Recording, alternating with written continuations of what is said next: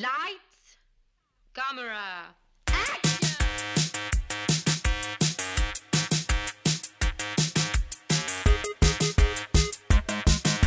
Aujourd'hui à l'émission The Fall, No Country for Old Men, Team America, World Police. Bienvenue à On Jase de film.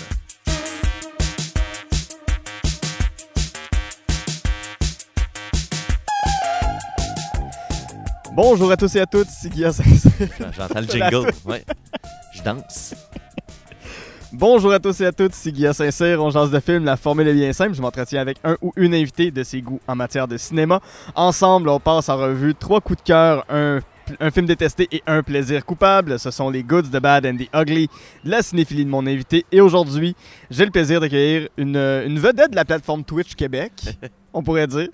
Euh, c'est, euh, on peut l'entendre euh, presque tous les samedis matins à Choc FM.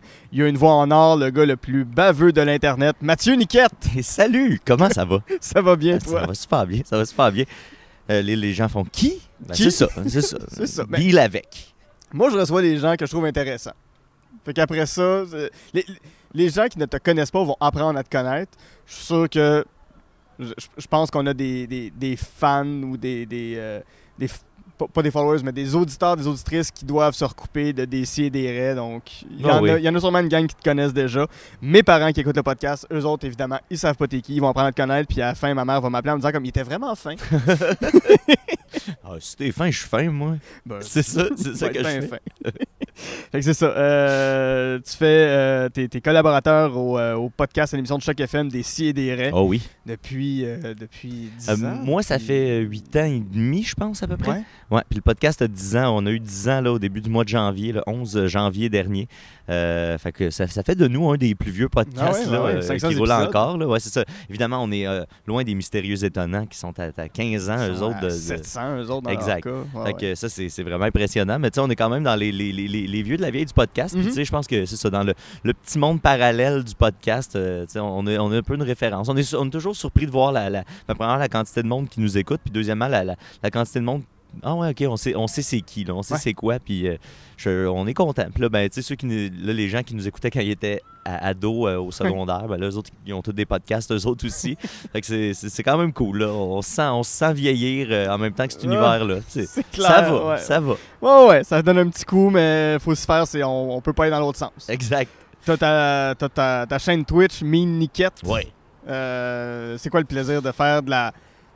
c'est- C'est pas de la radio, mais du, du- quelque chose de nocturne, de faire. euh, d'être live pendant des heures et des heures la nuit avec du monde. D'être le Jacques Fabi de Twitch. Euh, c'est ça que je dis souvent. J'ai comme le- rendu le Jacques Fabi. Le Jacques Fabi avec des, des, des opinions moins. euh, Peut-être moins antisémites par bout. Ah, puis des moins d'appels weird. Moi, j'étais un gros fan de la radio Ouais. de nuit, là, parler, là, quand j'étais jeune, tout le temps, là, tu sais, Ron Fournier, puis justement Jacques Fabi, puis les autres un peu étranges qui étaient là dans la fonte de nuit. Moi, j'ai- j'ai comme pris cette plateforme-là un peu parce que, tu sais, je, je, je me disais que j'avais des, des classes à faire. J'ai commencé à twitcher euh, en décembre dernier euh, par, pour vaincre la solitude de la pandémie. Ouais. Là, surtout, là, c'était surtout ça, Chris, on va faire quelque chose euh, parce que moi, je travaillais au, au casino, puis c'était c'était fermé. Fait que j'ai commencé à faire ça pour me, me désennuyer un peu. J'ai- Ça m'a ça m'a apporté beaucoup. tu sais, Je suis pas super vite sur mes sentiments dans la vie. Mhm. Puis je m'étais pas rendu compte à quel point les gens me manquaient. Ouais. Je me trouvais bien en pandémie. Puis à un moment donné, j'ai fait Ah, je vais peut-être faire ça pour le fun. Puis là, j'ai fait Oh, Chris, ça me manquait donc bien, le contact humain. Fait que ça a commencé comme ça. Puis euh, au début, je prévoyais revenir un petit peu plus de jours après avoir fait mes classes, si tu veux. Puis euh, finalement, j'ai découvert la fonte de nuit euh, de Twitch, des, des ambulanciers qui travaillent de nuit, Ouais. des concierges, tout ça. Et puis il y a comme vraiment une fonte de gens qui, qui ont besoin de divertissement aussi, puis que Jacques Fabi rejoint pas, justement. fait que j'ai- comme découvert une belle gang, plus nombreuse que je pensais. Puis fait que j'ai décidé de garder cette, ce, ce moment-là entre 22h le soir puis 5h du matin, Wow. quand le soleil se lève. Puis on a bien du fun, bien du fun sur cette plateforme-là. Chose, c'est tellement. Il y a une belle proximité d'être live Mm. la nuit. Ouais, ouais, ouais. Puis de jaser avec le monde aussi, là, c'est super interactif. Euh, euh, je pense, je- je savais qu'il y avait de l'interaction, du- le, le chat est toujours présent là-dedans, puis tu t'interagis avec le monde, mais c'est, c'est vrai, ça crée vraiment une communauté. Puis, euh, tu sais, je connaissais pas beaucoup ça. J'en avais regardé un peu quelques mois avant de commencer à en faire, mais j'avais pas comme pris la mesure de, OK, les, les gens se confient. Tu sais, rapidement, dans la première semaine, les, les gens arrivent, il y a un lien de confiance qui se développe. Tu sais, moi, je fais des longs streams de, de Ouais. 5-6 heures aussi, là, fait que, tu sais, on passe beaucoup de temps ensemble, puis rapidement, les gens, ben, tu sais, on se confie puis la communauté devient super euh, euh, tissée, serrée. Puis ce que je trouve le fun, c'est que tu établis la vibe que tu as envie d'établir. Puis, Ouais. tu sais, ça arrive souvent que j'invite les gens à quitter. Là, quand les gens sont là pour se pogner avec du monde ou, euh, recréer la vibe toxique de Facebook, c'est pas ça l'idée. On a tous un peu fui Facebook parce qu'on était tannés de cette toxicité-là. On, on va- on- on reparlera de la toxicité de Facebook, c'est dans mes questions pour plus tard. c'est ça. Fait que là, je quittais un peu ça pour ça aussi. Je cherchais une autre plateforme. Puis, Twitch, c'est au- aucunement ça que je cherche à faire, là, les Mhm. affrontements, puis tout ça. Non, non, non. Fait que, tu sais, euh, j'aime ça que la, la gang qui est là et tout le monde travaille un peu dans ce sens-là. Puis, des fois, ben, il y a un petit extraterrestre qui vient essayer de foutre la merde un peu. Puis, ça, ça se banne facilement. Là, Ouais. tu tu- c'est vraiment pas la même vibe. euh, on cherche pas la, la polémique. Au contraire, on cherche à. on- tout le monde est-tu correct? Tout le monde est-tu bien? Hey, Mhm. s'il y a quelque chose qui va pas, dites-le moi. Puis, euh, c'est vraiment la vibe qu'on cherche à établir, puis ça marche bien, puis c'est le fun. C'est un bon mandat. C'est un très beau mandat. Avant qu'on rentre dans ta liste de films, je veux savoir les films avec lesquels tu as grandi, ce que tu regardais quand tu étais enfant, adolescent, que tu regardais en famille. Euh, Les cassettes que j'ai brûlées, là, Mhm. littéralement, passées à travers. euh, euh, Ninja Turtle 1, quand j'étais jeune, ça, c'est ça qui jouait en boucle euh, sans arrêt. même pas, pas certain que je comprenais tout le, le- le niveau. Il y, a- il y a un niveau un peu plus psychologique Ouais. aussi dans le film. Quand, quand Raphaël est dans, est dans le bain, moi, je, je, je comprenais pas tout son struggle intérieur, mais ça me rendait triste que le, le Ninja Turtle soit triste. Puis c'est des films que c'est un film que j'ai encore, je, je- garde encore beaucoup avec moi. Puis euh, Romain Desbois, Héros en collant. Ah ouais, Euh, ça, quel ça- film. ça aussi, on a passé à travers la, la cassette. Tu sais, c'est- En québécois? euh, ouais, c'est films qu'on avait euh, tapés puis qu'on avait coupé les annonces Mhm. tu sais, parce qu'on prenait ça au sérieux. Là, puis là, on l'avait déjà enregistré, mais avec les annonces. Puis là, quand il repassait, ben là, on fait OK, là, on va être sérieux dans Ouais. notre écoute. Puis on va, arrêt- on va couper les annonces en pesant sur pause sur le, le VHS. Là. Puis là, on, on avait cette cassette-là qui était bien précieuse. Puis on l'a, on l'a- on l'a usée à. Tellement bon ce film-là. Je- Pour, pour les abonnés Patreon, euh, je fais un, un podcast parallèle avec ma soeur qui s'appelle L'Armoire à cassette, où on regarde les films qu'on regardait quand on était petit pour voir si ça tient encore la route. Puis il y a quelques temps, on a fait, ben, je pense même que c'est un de nos premiers, c'était Héros en collant. Ça doit être encore aussi bon. Ça fait longtemps que je l'ai vu. Y a- y a- comme dans tout, il y a des blagues qui passent moins bien, il y a des petits cas homophobes de temps en temps, Mm. mais, je- mais ça fait partie de l'univers aussi de ces gars-là qui se mettent des collants. Moi, j'aime Ouais, ouais, ouais, j'aime ouais. tellement quand, euh, quand Petit Jean, qui est le plus gros de la gang, qui met ses collants, puis il est comme Enfin, je connais pas une fille qui pourrait rentrer là-dedans. Ah, c'est tellement bon, là, le, le rap, tout est vraiment bon. Les, films, les films de Mel Brooks, euh, en, en général, Ouais, euh, j'ai beaucoup bon. de plaisir. Spaceballs, c'est un autre film avec lequel j'ai grandi. Euh, moi, j'ai trois sœurs aussi, fait qu'on avait... euh, on- puis on est tous assez rapprochés en âge, fait que, on a passé à travers tous les films de Disney euh, Mm. au grand complet, tu sais. Évidemment, Le Roi Lion, ça a été, ça a été quelque chose qui a roulé en masse. Ouais. Aladdin, le premier Aladdin, on a, on, a, beaucoup eu cet univers-là là, de Disney chez nous quand j'étais jeune.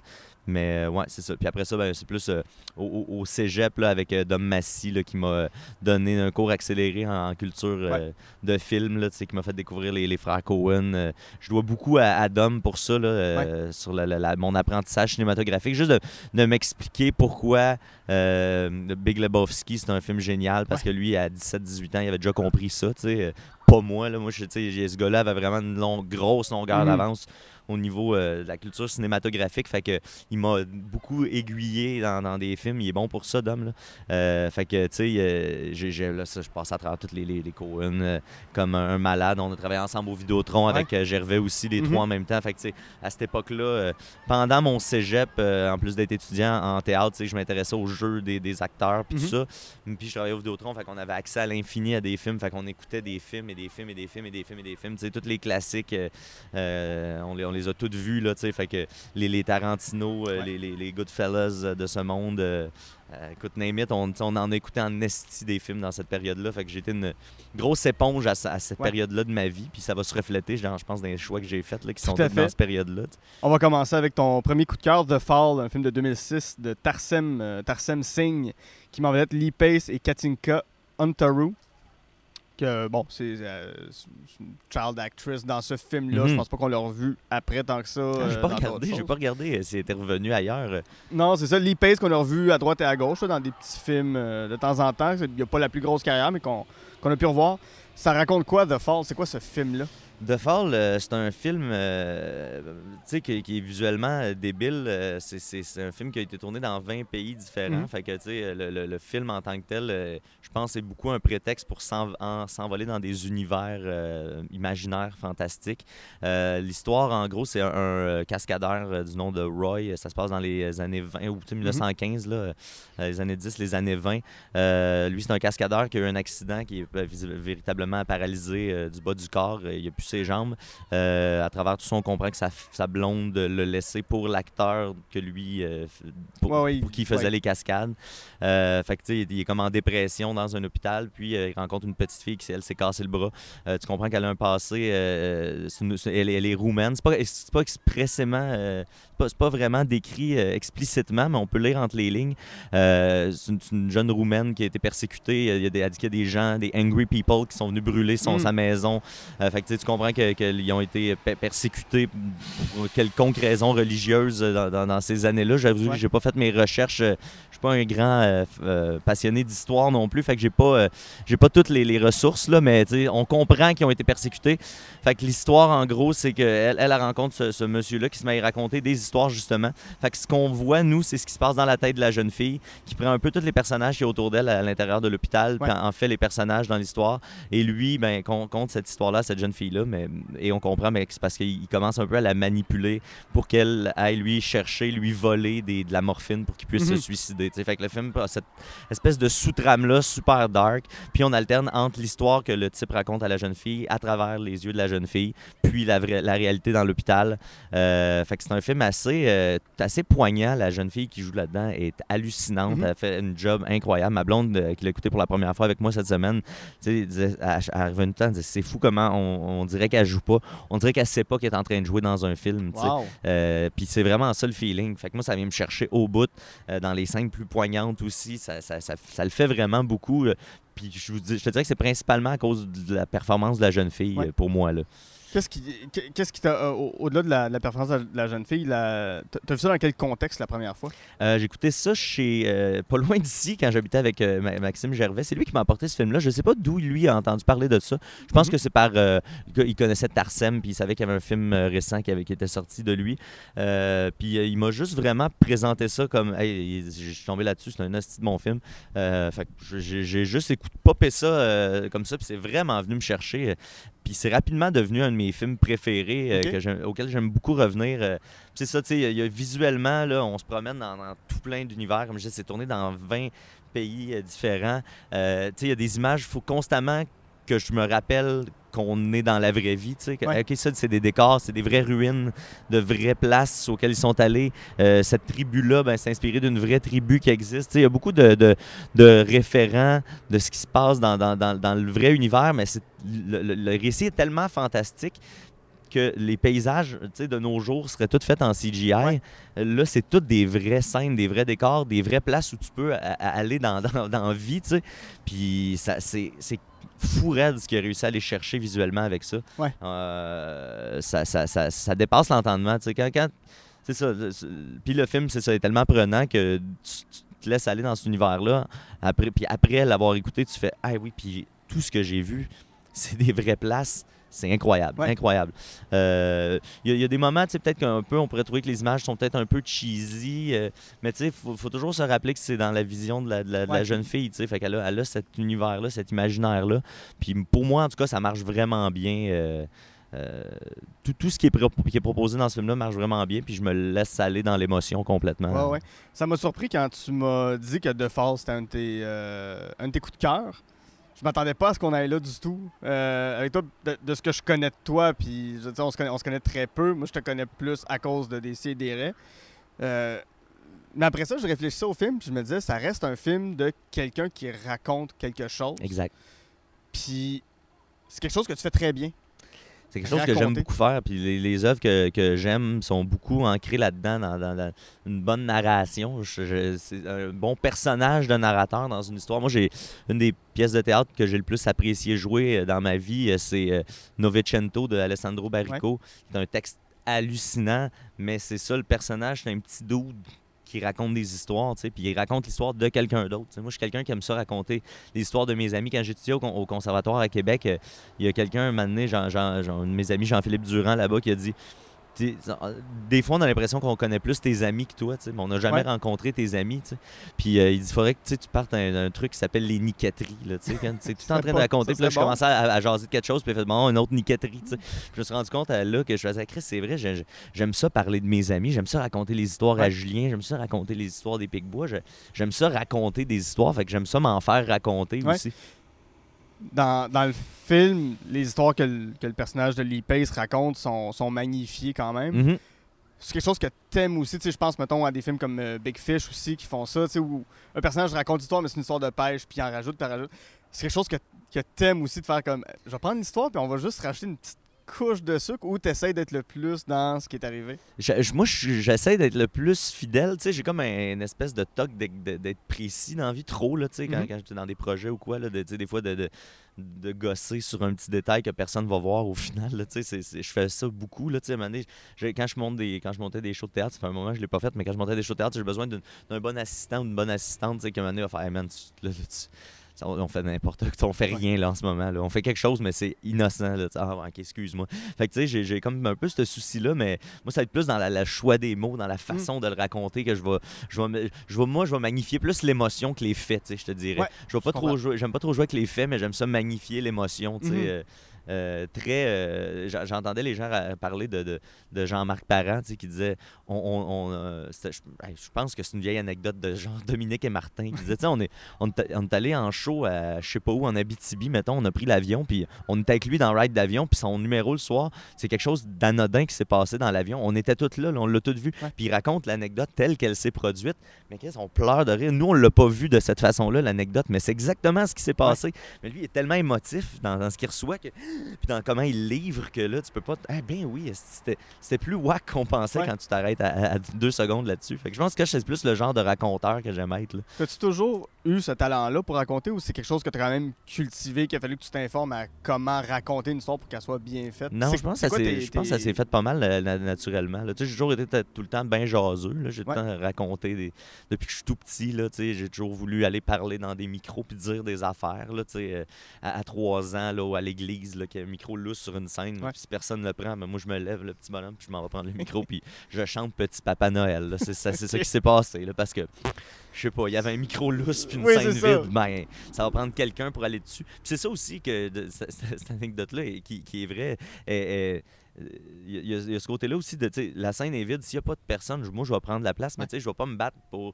S'il y a quelqu'un, je vais pas aller tasser cette personne-là non plus, tu sais. Fait que j'ai appris avec les années à- à- que j'aimais beaucoup euh, dans- être dans le monde du spectacle, mais Mhm. peu importe où, euh, en périphérie, euh, en arrière de la, de la- de la scène, à un niveau plus administratif. J'aime ça aussi. Je suis capable de retirer ma fierté sans avoir des félicitations Ouais. directes du public, des applaudissements C'est directs. très important. là. Ben ouais, puis ça, ça, ça, ça met en paix en crise. Là, quand, au début, c'était de voir les amis qui, ça fait un mois qu'ils n'ont pas joué, sont sa grosse panique. Puis moi, je ressens pas ça. J'ai le sy- syndrome de l'imposteur. tu sais. Ouais. Je suis pas un acteur. Ben non, je suis juste. euh, ça, ça me dérange pas de faire d'autres choses. tu. Puis tant mieux parce que ça a l'air angoissant d'être pris à, à vivre sous. tu Des, ah, ça me prend des auditions, ça me prend des. Tu je pense que j'ai pas les nerfs assez, j'aurais pas Ouais. les nerfs assez solides. De... Ça, puis de, de te faire applaudir un soir, puis tu retournes chez vous le soir même, il n'y a pas personne qui t'applaudit quand tu rentres chez vous. Puis le lendemain, t'es deux, trois jours à. Tout le monde m'aimait hier, puis aujourd'hui, je a fais mon épicerie ou suis chez nous en bobette, puis il n'y a rien, c'est ça, tu sais. Non, non, c'est ça. À ce temps, tu sais, je, je le prends, euh, je, je- je l'aime vraiment comme un bonus. Là, tu sais, les moments que je passe sur un, un stage deviennent d'autant plus précieux. Fait que de- je, les- je Ouais. les prends d'autant plus au sérieux. tu sais, Puis j'aurais été déçu, mettons, de me tanner de faire de la scène ou, des, ou tu sais, d'être- comme. euh, de voir ça comme une job ou quoi que ce soit. Fait que, tu sais, Devenir aigri d'en faire Ouais, ou de exact. pas en faire. Exact, ou de, justement de plus de pas en faire, tu sais, de pas faire ce qui me tente ou quoi. Là, à ce temps, j'ai appris que, tu sais, bon, ben, en, sortant de l'école, j'étais capable de monter des spectacles, j'ai fait de la, je fais de la mise en scène, je fais de l'organisation de shows, tu sais. Je peux, je peux faire un peu de tout. Fait que, j'ai- Puis, à un moment donné, j'ai entendu Paul Buissonneau, parler de lui comme étant un mercenaire du monde du spectacle. J'ai fait, Chris, ok, c'est ça que je suis, moi. Ouais, ouais. Je vais aller là où on a besoin de moi, puis ils vont me donner l'argent que je trouve satisfaisant pour la job. Puis, euh, Ouais. euh, le, le ré- obéir aux trois règles de j'ai-tu des amis dans le projet, si tu payant, puis j'ai-tu du fun? S'il y en a deux des trois conditions, je le fais. S'il y en a pas des deux des trois, je le fais pas. Puis à date, ça, ça, ça va bien de ce côté-là, puis euh, c'est le fun. Ouais, ouais, non, tout à fait. Tout à fait. Puis je partage ça. Puis pour peu, peu importe qui écoute, ce conseil-là que tu viens de donner, il est hyper important. Ah ouais. Tu dis, si, si- si deux de, de ces trois conditions-là sont pas réunies, prends pas le contrat. Hey, ça, ça va te faire chier d'une façon ou d'une ça. autre. Parce que t'as beau faire tout l'argent du monde, si les gens avec qui tu travailles sont plates puis si t'apprends rien en le faisant, tu, tu- tu- tu deviens, tu deviens un guichet automatique. Ouais, tu sais, où tu, tu- tu te pognes une job payante, mais qui est zéro stimulante euh, créativement. Ouais. Euh, tu sais, t'as pas de. Tu sais, t'atteindras. À un moment donné, tu vas t'anner. tu sais, tu- Ça va faire la job pour un bout parce que tu vas être content de t'acheter des affaires. là. À un moment Ouais. donné, tu vas te rendre compte que ce que tout le monde se rend compte éventuellement, c'est que t'acheter des affaires, ça a des limites. là. Ouais. Un coup que tu as atteint ton niveau de confort, tu as besoin d'être stimulé euh, autrement. Fait que, euh, non, c'est ça. Je, pense c'est une règle que je, me suis fait dire assez tôt. euh, Je pense que ça circule beaucoup parce Ouais. que c'est un peu vrai. Ça devient un cliché, mais les clichés sont pas, sont pas nécessairement faux. Fait que d'a- d'avoir cette espèce de petite règle-là, euh, puis d'y tenir aussi, là, euh, des fois c'est tentant quand tu es dans des moments un petit peu plus. euh, ah, c'est difficile financièrement, tu, sais, tu, tu piles dessus, mais euh, j'ai appris avec le temps aussi que les choses arrivent. Là, tu sais. puis ça, l'impro aide à ça. là. Ouais. Faire de l'impro, euh, c'est marcher sur un plancher qui n'existe pas encore, puis qui apparaît au moment où tu mets le pied dessus. Là, Ouais. tu sais. fait que la vie, c'est ça, peut être ça aussi. Là. La- le plancher, il est là, les amis, il va arriver. Là. Fait que. Avant, on continue d'avancer, puis c'est ça le plus important. Puis, Ouais, euh, complètement. Je reviens un peu à De Fall, parce que ce que je trouve intéressant, c'est que c'est un, c'est un homme adulte qui raconte une histoire à un enfant, Ouais. puis qui s'imagine quelque chose. As-tu déjà eu à divertir un public d'enfants ou à divertir un ou des enfants à un moment donné, puis que c'était c'était vraiment le fun, ou c'est quelque chose que tu as fait comme X, c'est peut-être pas pour moi? Non, moi, je suis vraiment habile avec les enfants. Je suis vraiment, tu sais, je, je- je suis le, je suis la personne qui est un peu, euh, euh, tu sais, j'ai- j'aime pas ça les, les parties de famille, puis j'aime pas ça euh, rencontrer des adultes, là. J'aime pas ça rencontrer des... je, je- je trouve ça bien plus intéressant de rencontrer des, des, des kids, puis de, de- comme de partir sur un délire que, que de... Tu sais, fait que moi, je suis comme le, le- la personne qui, qui va vraiment, tu sais, genre, s'amuser avec les enfants pendant le party, puis là, les adultes vont faire comme, ah yes, ils, nous- ils gèrent les enfants pour nous. Nous donner un break. Merci tu sais, de faire ça pour nous. Puis là, je suis non, non, je le fais bien, bien plus pour moi que pour vous. Ça, ça- c'est juste que ça arrange tout le monde. Fait que c'est Ouais, parfait. Tu sais, Puis là, j'ai, j'ai ma, ma, ma, ma filleule tu sais, euh, qui, avec qui je fais semblant que je fais des tours de magie. Mais tu sais, je fais juste cacher une balle parce que je la distrais tu sais, avec la télévision. Puis je cache une balle. Puis là, elle capote. Puis là, elle va arriver à l'âge où il va falloir que un jour j'y admette comme que, en même temps qu'on va dire j'imagine que le Père Noël n'existe pas, il va falloir que je dise que je fais pas vraiment de magie, j'ai, j'ai mes limites. Mais tu sais, c'est ça, j'ai, j'ai appris à faire des animaux en ballon pour, euh, pour, Ah, pour- ouais. pour elle. euh, tu sais, puis je- je- je- j'ai vraiment, vraiment, vraiment du fun. Puis j'ai, j'ai du plaisir à divertir les, les enfants. Puis j'ai, ce côté-là dans mes shows aussi. euh, tu sais, j'ai, j'ai- j'ai pas peur de, de rentrer des éléments très cartoonesques dans Ouais. mes. Moi, les, les, les- l'humour de cartoon, l'humour slapstick, ça me fait énormément rire. Je trouve ça efficace. Puis je, trouve, pas- je pense que ça va être efficace de tout temps quand c'est bien fait. tu sais. Mhm. Fait que, euh, puis tu sais, c'est- je, je suis fan de lutte aussi, fait que ça fait, il y, a- il y a de ça aussi dans la lutte, il y a beaucoup de trucs très cartoonesques, Euh, puis tu sais, moi je pense que ça marche pour les adultes aussi, fait que les, les, les enfants c'est une bonne, euh, c'est un bon public pour tester ce genre Ouais. de blague là, tu sais. Mais la, la lutte, c'est des histoires shakespeariennes racontées dans un style pour enfants avec des gars de 250 livres et plus. Exact, qui sont euh, également des athlètes. C'est pour ça Oui, que la lutte c'est intéressant, c'est pour moi ça couvre tout. Pour moi c'est l'art, c'est total. Ouais, parce que tu es animateur de lutte aussi, je l'ai pas Ouais, dit, ouais, je fais de la je ring announcer pour la, la lutte, euh, la, la- la FLQ Wrestling, qui n'a rien à voir avec le groupe, euh, mais le, le groupe bien connu.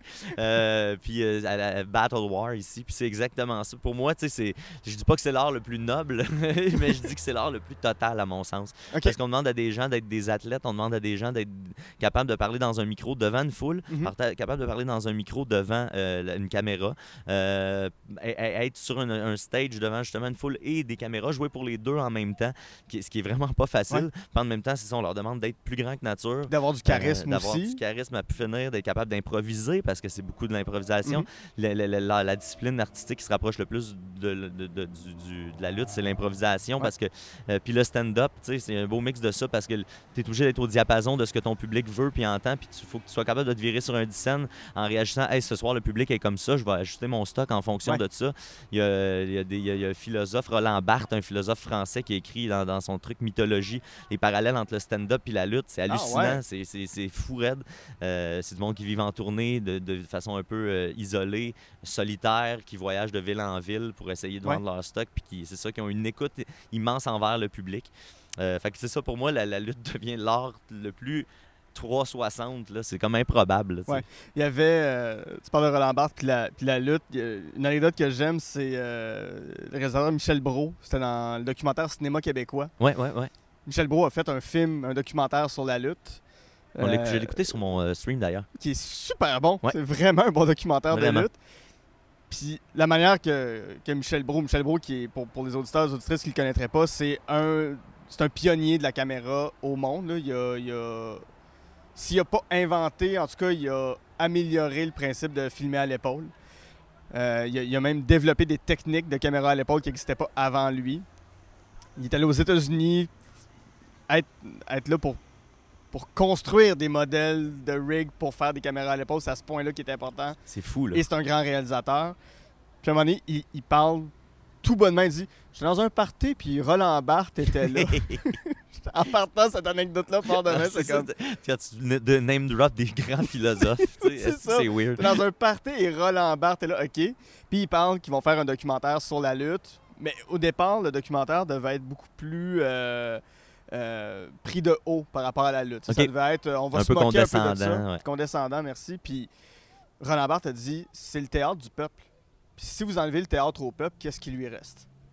Dit, vous allez le dégoûter de regarder vos films. Il faut que vous ayez de l'amour dans vos projets. Ah ouais, puis tu sais, le, le- puis la lutte à la star, tu sais, c'est développé grâce à, l'Internet puis tout ça, mais tu sais, il y, a- y y moyen de survivre d'avoir même de bien vivre comme lutteur euh, dans, dans toutes sortes de, de- de- de promotions qui sont pas les grandes promotions. Fait que le- il y a de plus en plus de place à différents styles aussi, tu sais, fait que la, la lutte, c'est beaucoup moins folklorique que ça l'a déjà été. euh, puis il y, a des- il y a- il y a de tout au final de- dans la lutte. C'est ça qui est, qui est- qui est passionnant, c'est que peu importe ce que tu as envie de voir, il il l'a dans la lutte. Ouais. Les- La lutte l'a fait euh, d'une façon ou d'une autre.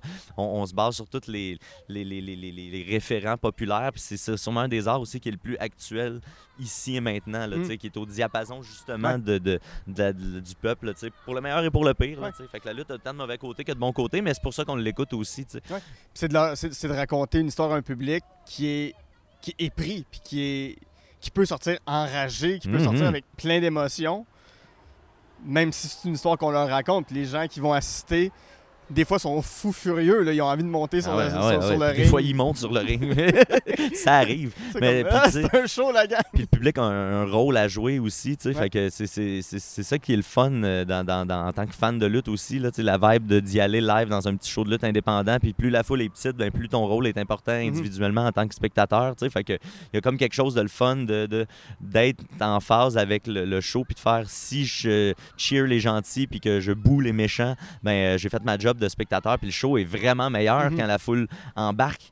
Tu sais, Ouais. quand la foule décide d'embarquer, quand, tu- quand la foule décide consciemment de jouer le jeu, euh, puis la plupart du temps, c'est ça qui se passe dans un show de lutte. Fait que la, la foule veut que ça marche, Ouais. c'est ça qui fait que ça marche. Fait que c'est une belle, euh, une belle ambiance, tu as l'impression vraiment de travailler avec le monde. Puis des fois, ben, littéralement, tu te fais pogner par le lutteur, puis tu travailles avec le lutteur, puis il te demande, tu tu veux-tu manger une claque pour vrai? Ouais, ok, claque. Là, le, le- le public capote parce que, ok, c'est la première fois que je viens ici, on peut, on peut se faire fesser. Puis là, ça laisse un doute de, encore en 2021, si tu es arrangé ou si tu Mhm. vrai. Il y en a encore des fois qu'il y a un moment dans le match où.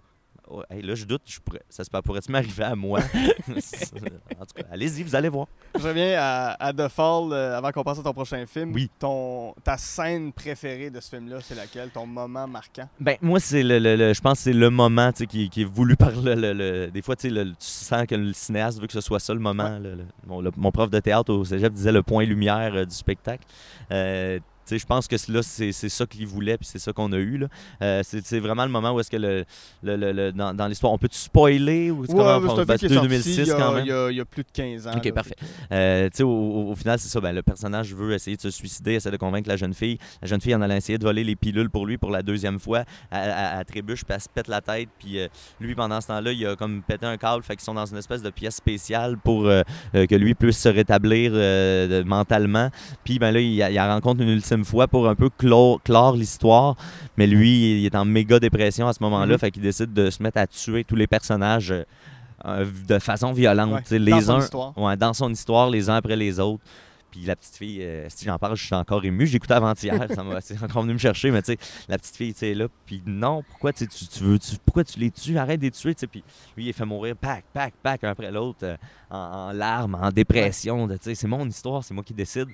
Puis, euh, pour arriver à la fin que le personnage principal dans la, la vision de la petite fille c'est lui tu sais. Puis au début c'était son père euh, euh, puis dans, dans la- à travers l'histoire ce personnage devient le gars qui raconte l'histoire dans la vision de la jeune fille ou que là tu comprends que lui ça devient un peu sa, sa- sa figure paternelle. Voyons esti, je suis bien émotif sa, sa figure paternelle puis euh, elle dit je veux pas que tu meurs je veux pas que tu meurs. Puis dans l'histoire pendant que lui est en train de mourir de se faire étrangler par le méchant euh, dans une longue scène où il est sous l'eau puis là ben, à un moment donné tu sais elle- il, a- il abandonne un peu puis il réussit à faire comme ok je vais m'accrocher à la vie puis le personnage ressuscite puis Ouais. casse la gueule au méchant puis là ça devient un peu ridicule parce que le gars imagine tu sais, réalise dans la vraie vie à quel point il est rendu dark que c'était avec Mhm. la jeune fille puis là il veut rendre ça plus léger fait que ça passe de quelque chose de super poignant violent puis là, elle crie non tu sais, arrête à assez de violence tu fait que là, ça, te met- ça se met à être comme un peu ridicule cartoonesque un peu même euh, la façon Mhm. que le méchant meurt euh, il s'auto-empale sur une épée puis là, oups, tu ça, ça, ça- je me souviens plus c'est quoi ça mais tu sais, ouch, euh, ça fait mal, ça, tu puis tout devient un peu plus léger puis Mhm. ridicule. Ça, pour ça- aider la jeune fille à. Juste le à raconter, j'ai les yeux pleins Je le d'eau. vois, je le vois, je te sens ému. Ça, ça, je, c'est- trouve ça c'est- merve- je trouve ça merveilleux. C'est vraiment beau. Ouais, ouais. Mais regarde, euh, je, je- vais te dire, tu as tellement un grand talent de raconteur. Je sais plus c'est dans quel épisode de DCDR. Ça fait peut-être tro- trois ans de cet épisode-là, mais tu parlais d'un lapin que tu avais avec ta Oh, blonde. que mon lapin. faire endormir. Ah, ça, en fait, il s'est fait, euh, fait graffiner l'œil par un chat, puis il, il a eu une infection, puis il est Ouais, ouais. décédé. euh. Puis moi, à ce moment-là, j'étais en, en séparation avec mon ex. Puis je déménageais dans quelques semaines. Puis on avait un chat ensemble. Puis je, je- je devais laisser aller ce chat-là. C'est elle qui le gardait. Puis je t'écoutais raconter ce soir. J'étais dans le métro. Puis je revenais chez nous après la job. Puis je sentais les larmes qui me montaient en moi. Juste la manière que tu racontais, tu étais super ému. Mais tu sais, ça- tout ça se rapportait à moi parce que j'allais aussi, à ma manière, perdre un animal. Mm. J'étais comme, Hey, quand je vais rentrer chez nous, je vais juste aller faire le plus gros des câlins à ce chat-là. je vais juste le prendre dans mes bras. Puis là, je, je monte les escaliers, puis je monte, je me dis, je vais aller le voir, je vais le prendre dans mes bras. Ça va être, ça va être mon dernier vrai moment Il faut en profiter. avec lui. Je suis arrivé, puis mon ex est là, puis comme, ben l'air ému, qu'est-ce que t'as? ah, laisse faire. Ah, c'est drôle, c'est plusieurs personnes qui m'ont écrit, puis évidemment, c'était un moment pour moi de. c'était super viscéral, puis ça, Ouais. c'était en lien avec. J'avais perdu un ami, euh, oui, oui. Julien, tu sais, puis j'avais beaucoup de responsabilités. euh, justement, tu sais, ma filleule, c'est sa fille, tu sais, fait que, Ouais. je pense que je me suis pas permis de vivre ce deuil-là à plein parce qu'il fallait que je m'occupe de, de ma filleule, puis de, Mhm. de la, la conjointe de, mon ami euh, Ouais. Julien, puis tu sais, femme- c'était sa femme, c'était pas sa conjointe, c'était sa femme. Fait que, tu sais, je me suis comme pas permis tant que ça de vivre ce deuil-là à plein, tu sais. Puis euh, mon lapin est décédé pas longtemps après, puis je pense que, tu sais, j'ai Puis tout là, comme... ça- Ah, j'ai tout ouvert Ah, les valves my là-dessus, tu sais. j'ai- Je me suis consciemment permis ça, d'être comme over émotif pour mon lapin, même si c'est touchant puis tout, là, tu sais. Je, je, je dénigre pas euh, la mémoire de mon lapin. Non, non, Mais, non, tu sais, je me suis vraiment comme, OK, là, je, je vais double down sur la, la, la, la, la- la tragédie du lapin, mais bon, Mhm. ça fait des bonnes histoires. Ça Tout à des fait, tout à fait. Je sais pas c'est quel épisode de Décideret, euh, si Me vous voulez pas. fouiller pour, euh, pour le retrouver. C'est vraiment un beau... En tout cas, vous, vous- vous vivez des super beaux moments. Vous embrassez l'émotion à, Ouais. à- On n'a pas peur d'aller là-dedans. Euh, On aime ça même, là, sans être complaisant trop là-dedans, sans- trop vouloir se complaire dans l'émotion. Je pense que c'est important de les vivre, les, les belles comme les moins belles. Ouais.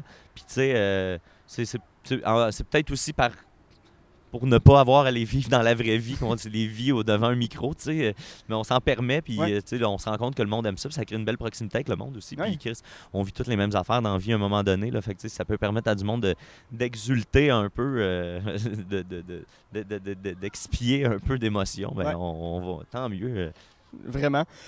Ton deuxième film maintenant, euh, on passe de The Fall à No Country for Old Man, Ouais. un film de 2007 de Joel et Ethan Cohen. Ça met en vedette Tommy Lee Jones, Javier Bardem, Josh Brolin et Woody Harrelson. Parle-moi de No Country for Old Man. Ah, ben, que- comme je te disais dans l'ouverture, j'aurais pu facilement prendre n'importe quel autre film des frères Cohen. Ouais. Je dirais même que c'est pas mon film préféré des frères Cohen. Ok. Là, je pense pas. euh, euh, tu sais, c'est juste. euh, je- J'essayais de penser quand tu m'as demandé la, ta question cruelle qu'on devrait jamais poser à personne. c'est un scandale, ton podcast. Euh, c'est- 72, 73 épisodes plus tard, enfin, scandale. C'est un scandale, scandale demander sur la ça. scène du podcast. Ça se fait pas. Fait que, moi, je me suis juste accroupi devant ma, ma, ma, ma- devant devant ma, ma- euh, mon étagère de films, puis euh, j'ai regardé mes films que j'avais achetés, puis c'est évidemment cette période-là où je travaillais au Vidéotron, euh, Mhm. euh, que- où j'achetais beaucoup, beaucoup de films, tu sais. Fait que j'ai juste décidé à quoi je vais passer, puis les premiers que je vais me souvenir, puis j'ai essayé de me concentrer, tu sais, sur c'est quoi mes meilleures expériences au cinéma, vraiment, là, tu sais, mais, mais quoi que de Fall, j'ai pas écouté au cinéma, mais les autres, pour les autres films, c'était OK, comment j'ai- reçu ce film-là, comment a été mon écoute, Ouais. puis c'était là, je pense que j'étais le plus euh, éponge, justement, euh, ouvert à écouter des films, puis tout, fait que je pense que c'est pour ça que mes films sont tous un peu situés entre 2000 puis 2010, euh, parce que c'était ce moment-là où j'étais le plus réceptif, émotif, puis euh, où les films m'ont le plus touché. Euh, fait que, tu sais, No Country for Old Men, moi, c'est ça, c'est vraiment venu me, me- me- me chercher, ce film-là. Je pense que, tu sais, c'est comme le premier film où je savais que j'étais vraiment fan des frères Cohen, Ouais. c'est le premier film où j'avais hâte qu'un film des frères Cohen sorte. Euh, vraiment beaucoup pour Ouais. aller le voir au cinéma. Puis, tu sais, je pense, je me demande si je peux aller le voir la première fin de semaine parce que c'est là, fallait que ça sorte. Fait que, tu sais, je pense que j'avais un gros hype intérieur euh, avec ce film-là. Puis, c'est- ça qui a fait en sorte que mon expérience au cinéma m'a pas déçu. Mhm. Puis en réécoutant le film, tu sais, évidemment, c'est la, la performance de, de Javier Bardem qui vient, euh, écoute, qui est, qui est hallucinante même encore aujourd'hui. là, tu sais, Puis même après l'avoir vu, revu, tu sais, puis le personnage a été comme, tu sais, est sorti du film aussi. tu sais, Il est devenu important dans la culture populaire, je pense. Là, qu'il est, de- il est devenu plus, plus large que le film, là, même, le Oui, puis on le voit dans des personnage. parodies. euh, Exact. Family Guy, ils ont fait une parodie de ce personnage-là. Dans... Probablement que dans Les Simpsons, il y a une parodie à un moment donné sûr de, que de- oui. de ce film-là. Euh, ceux qui ont joué à GTA 5, je sais pas si tu as déjà joué Oui. à GTA 5, il y a un segment où tu roules sur la route, puis il y a juste un petit point qui apparaît sur ton, sur ton radar. Tu y vas, tu as des voitures stationnées, une Ouais, qui ouais, ouais, klaxonne, ouais. Le chien à terre. avec le chien à terre, puis tu revis la scène d'ouverture de No Country for Old Men. C'est super bien fait, puis ça te remet dans l'ambiance. Exact. C'est super cool. C'est, je pense que c'est pour ça que j'ai, je t'ai nommé ce film-là euh, en, en tant que coup de cœur euh, de, de, de, de- ce que j'ai vécu au cinéma. Mhm. Puis euh, ce qui est intéressant avec ce film-là, c'est que j'ai, j'ai réécouté pour me mettre dans le bain, j'ai réécouté un épisode. De ton podcast, euh, celui puis j'ai choisi complètement au hasard avec Maud Landry que j'aime beaucoup, fait que j'ai des très bons épisodes d'ailleurs. J'ai, puis tu, tu parles de No Country for Old Men là-dedans, puis de son côté, euh, tu sais, le côté comique, puis Ouais. le côté euh, ridicule un peu. Puis je me- j'ai fait, hey, j'ai jamais écouté ce, ce film-là sous cet angle-là, qui est ce qu'on devrait faire de- avec n'importe quel film des frères Mhm. On devrait chercher la comédie. Très burlesque, No Country for Puis, dans tous leurs films, il y a, même les films aussi ténébreux soient-ils, il y a toujours un côté euh, euh, assez comédique et, souvent burlesque. Puis euh, j'avais jamais écouté ce film-là sous cet angle-là. Je pense que c'est euh, vraiment à cause de la performance, encore une fois, de, de, de Bardem qui, qui est tellement, tellement bon et poignant que Ouais. t'embarques dans cette trame-là puis tu, tu feels pour le, le protagoniste qui, au final, est pas est pas intelligent, tu sais, il est pas brillant, il, fait, il, prend, il prend des, des décisions, les décisions qu'il prend euh, à la manière des frères Cohen classique, puis je, je comprends mal comment ça se fait que ça m'avait autant échappé Mm. là, à, à l'époque, que c'est pas quelque chose qui m'avait marqué, mais là, en l'écoutant sur cette, cette lunette-là, toutes les décisions qu'il prend sont des mauvaises décisions, là, de la même, la même manière que William H. Macy le, le fait dans, dans Fargo, euh, qui s'enfonce Ouais, ouais, dans ouais. un monde qu'il connaît pas, puis qui est plus grand que lui, puis qui est plus fort que lui, puis qui lui a pas les ressources pour survivre dans un monde comme celui-là. Le méchant, même s'il dégage des allures de cowboy badass, euh, ça- c'est plus un redneck incapable qu'un cowboy badass, là. Ouais. On, on- on- se rapp- on peut facilement se rappeler que il, est- il est juste tombé là-dessus par hasard. Là, puis à chaque moment où ça, c'est un peu, il aurait besoin d'agir et puis d'assurer, là, il, il assure pas. À chaque moment où il y a un peu de pression, il est pas bon puis il prend Non, la mauvaise ça, c'est ça. décision. Ça, Mais c'est le personnage de Josh Brolin. qui- Exact. Sa première décision, c'est qu'il voit un sac d'argent, puis il part avec. À la course, il y a un chien qui court après, il nage dans la rivière. C'est- c'est- Puis le chien le rattrape. Puis le chien le rattrape. là. Il s'en sauve comme- par la peau des dents. Là. Juste raconter une scène de même, ça a déjà de l'air d'une comédie. Ou tu sais, il, il- il se cache. euh, tu sais, toute cette séquence-là. d'hôtel, tout- il cache la valise dans, des, dans, dans, dans les conduits d'aération, puis il faut qu'il aille les chercher avec des balais. avec ça. dans une autre chambre d'hôtel. Mais tu sais, tout ce, ce mouvement-là, c'est, ça part de sa propre paranoïa. De, il veut pas rentrer dans sa chambre d'hôtel où il est déjà allé parce qu'il a peur que les méchants soient là. Ah, Mais à ce moment-là, ils le sont pas. Ouais. Fait que là, il perd un temps fou à essayer de récupérer la valise qu'il a lui-même cachée. Mais tout le temps qu'il perd là, c'est ça qui fait en sorte que l'autre le retrouve au final, que le personnage d'Javier Ouais. Bardem le retrouve parce qu'il a perdu trop de temps avec un plan qui sert pas à grand-chose finalement. Mais tu sais que la scène est bonne quand même. Puis c'est ça, je pense aussi, la, la force des frères Cohen, c'est que les plans sont. La scène est tellement bonne, puis le niveau de tension est tellement élevé Mhm. que le- tu réussis à, passer vraiment facilement par-dessus le fait que c'est au final, c'est ridicule. Puis c'est en y revenant après que tu fais. Hey, mais au final, c'était Ouais, un peu nono ce qui ils vient sont de se tous passer caves. là, là. Ouais, c'est ça. Puis, euh, tu sais, il y a beaucoup de gens qui n'ont pas compris parce qu'à la fin, c'est Tommy Lee Jones Oui. qui a une espèce de grande réflexion Ouais. sur qu'est-ce qui vient Il raconte d'arriver. un rêve. C'est ça, puis. Tu sais, même lui, il- tu le vois qu'il il comprend rien de ce qui est arrivé, tellement c'est absurde, tellement c'est genre. Qu'est-ce qu'il y a? Ouais, tu sais, c'est même un peu la même finale là, que dans Burn After Reading. Ouais. Euh, dans, dans un autre drame un peu, euh, tu sais, dans Burn After Reading, c'est vraiment super. C'est comme, hey, c'était donc bien épais, tout Ouais, ça. ouais, on ouais, ferme le euh, dossier, puis il n'y a rien à retirer de ça. ça. Brad Pitt qui est tata, puis il est présenté comme un tata dans le film. Là. Exact. Puis tu sais, la conclusion est la bonne. Ça, tout ce qui vient de se passer, c'est juste une série de faits de hasard qui ré- réarriveront jamais. On n'a rien à apprendre de cette situation-là. on ferme le dossier, on sort, puis le, le monde est tout, tout aussi absurde qu'il l'était au début du film. tu sais. Mais avec No Control Man, il y a quand même un, plus, un peu plus la, la réflexion de est-ce que je me. Est-ce que je me reconnais vraiment dans un monde ce comme monde-là, puis tu sais, ce qui nous ramène au titre, tu sais, puis ça, c'est une autre affaire que j'avais peut-être pas assez réfléchi, tu sais, pourquoi le film s'appelle No Country for Old Men, Mhm. tu sais, puis au final, le- toutes les, les, les- ça, ça m'a plus sauté aux yeux la, la- la deuxième fois que j'ai écouté le film, que tous les personnages plus âgés sont démunis, sont, sont, il y a un vieux vétéran là-dedans que, tu sais, il demande, euh, tu veux-tu du café? Il dit, ouais, ouais, euh, tu sais, il y en a toujours du frais, j'en fais une fois par semaine, tu sais, je me fais une grosse batch une fois par semaine, tu sais, fait que là, OK, le, le- le vieux vétéran de guerre qui est, en- qui, qui est magané, qui sort pas de chez eux, euh, le personnage est dans, est dans une, euh, une maison sale, puis c'est ça, il y a moyen de se faire du café une fois par semaine, puis de l'étirer toute sa semaine.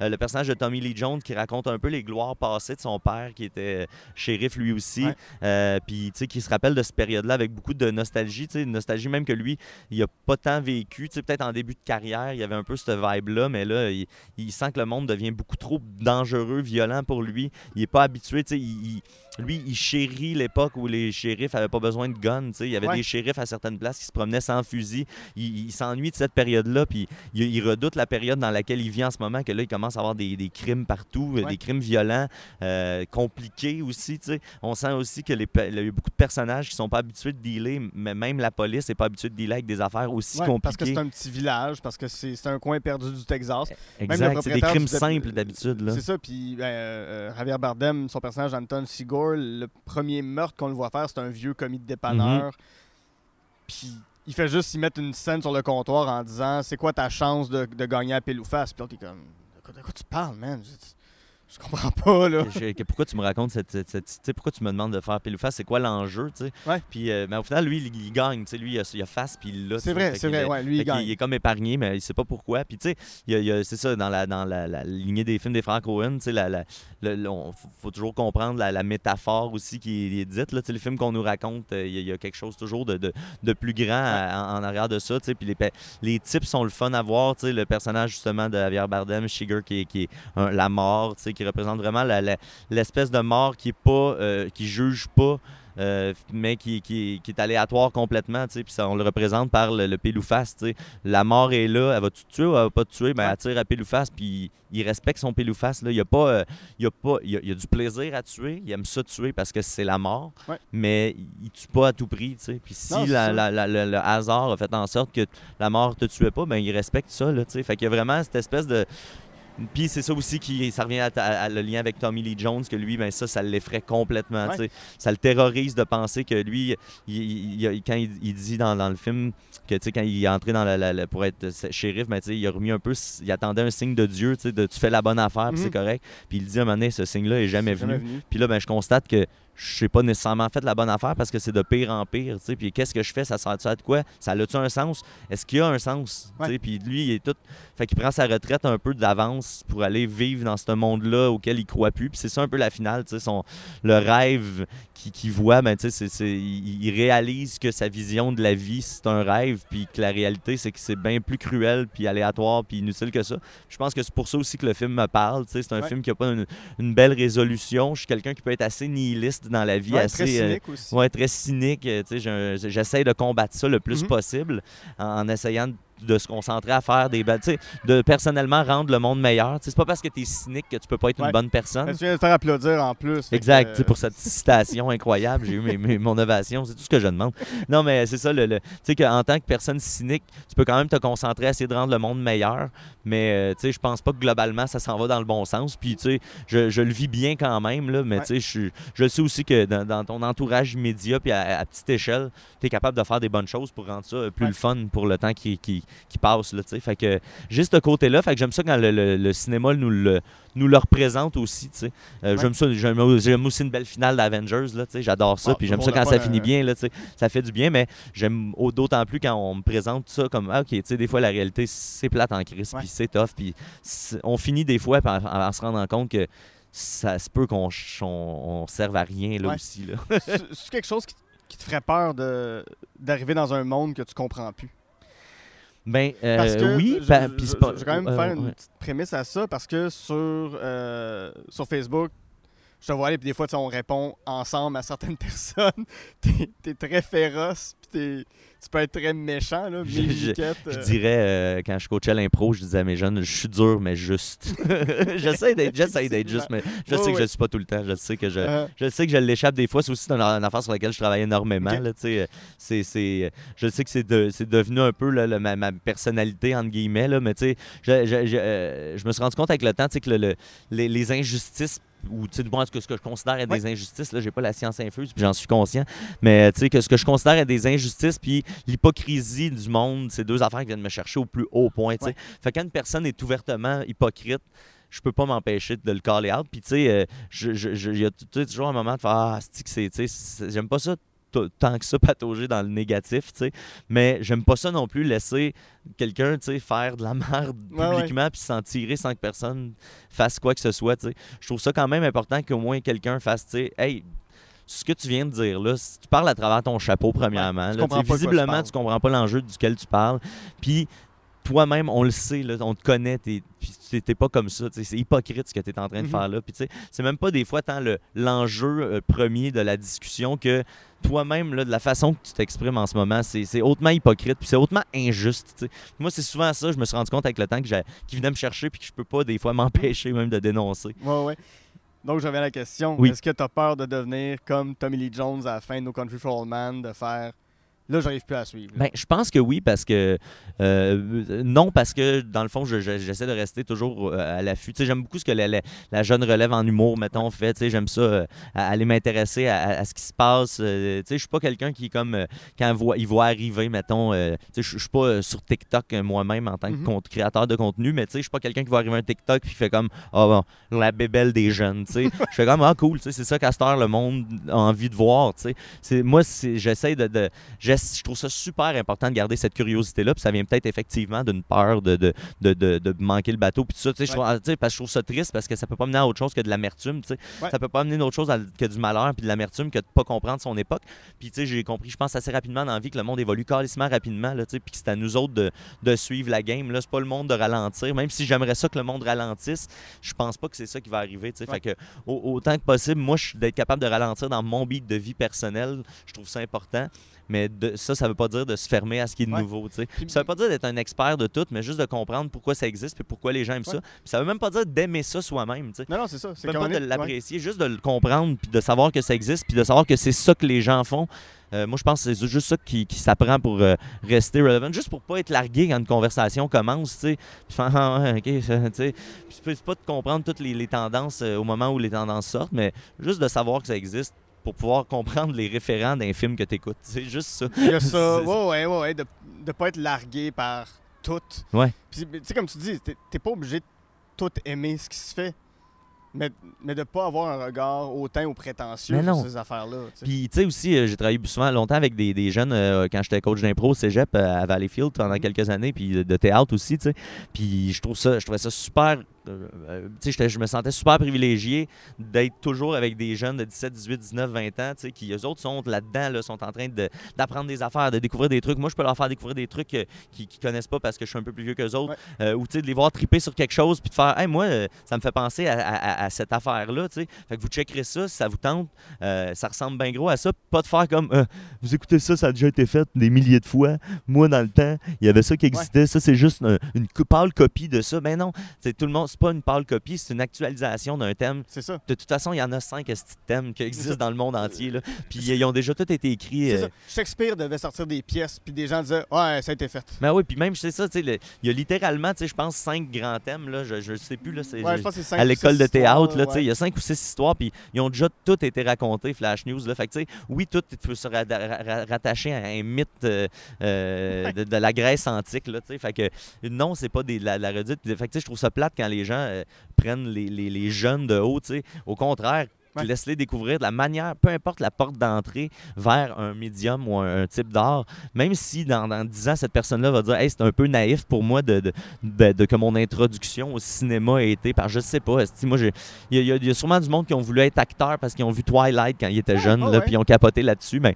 tant mieux. Puis là, ça les a amenés à écouter d'autres choses. Puis euh, ils, ils savent, ils vont le savoir, ils vont finir par le savoir qu'il y a des affaires qui sont plus deep et tout ça. Mais moi, j'ai j'ai ja- puis, euh, j'ai jamais voulu juger les choses pour euh, leur, leur, leur, leur- qualité artistique. Moi, si quelque chose euh, a, a amené un, un jeune à s'intéresser à, à un type d'art, que ce soit le théâtre, le, le- le- peu importe, le, le- le cinéma, je- je- moi, je suis content quand quelqu'un tripe sur l'art. Ouais. Puis peu importe où tu veux te rendre aussi dans l'art, si tu vas aller dans le plus deep, dans le plus profond, tant mieux. Il y a des belles affaires à sortir d'un peu tout.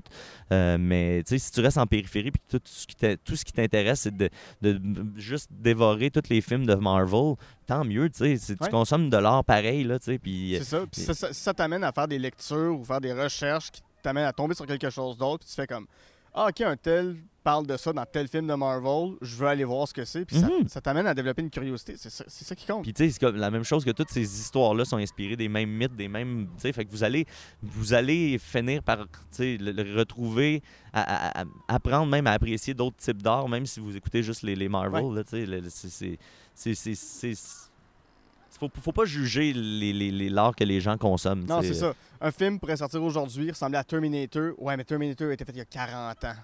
C'est ça, ils ont le C'est droit. On a le droit. correct, On a le là, droit de raconter la même histoire. Moi, c'est ça, je suis un, raconteur d'histoire. Je suis pas un Ouais. créateur d'histoire nécessairement. tu sais. Je- fait que moi, je respecte énormément ça, le, le- de reprendre une histoire qui, a- qui a déjà été racontée, euh, mais de la raconter à sa, à sa manière. là. C'est ça la beauté. de C'est ça qu'on fait depuis les hommes des cavernes. là, tu sais. Ouais, c'est ça. c'est- c'est- c'est ça qu'on. C'est de même que l'art a commencé, c'est se raconter des histoires que l'autre avait déjà vécues. tu sais, Puis que Ouais. la personne est. la- les, les gens se racontaient des histoires que l'autre personne avant, avant d'elle avait vécues, puis il dessinait ses murs des C'est Ah ouais. c'est ça l'art, c'est raconter des histoires qu'on a déjà vécues, qu'on a déjà vues, Exactement. en se l'appropriant. Il y, a, y y une phrase géniale de Gilles Vigneault qui avait dit Tout a été dit, mais pas par moi. Exact, C'est ça. exact. Fait que dites-en des affaires. Ouais, ouais. Dites-les mal, dites-les bien, mais dites des ça. affaires. Ben oui, oui, oui. Puis, je- si je reviens à No Country for Men, c'est pas un récit incroyable au final. No Country for Men, c'est pas.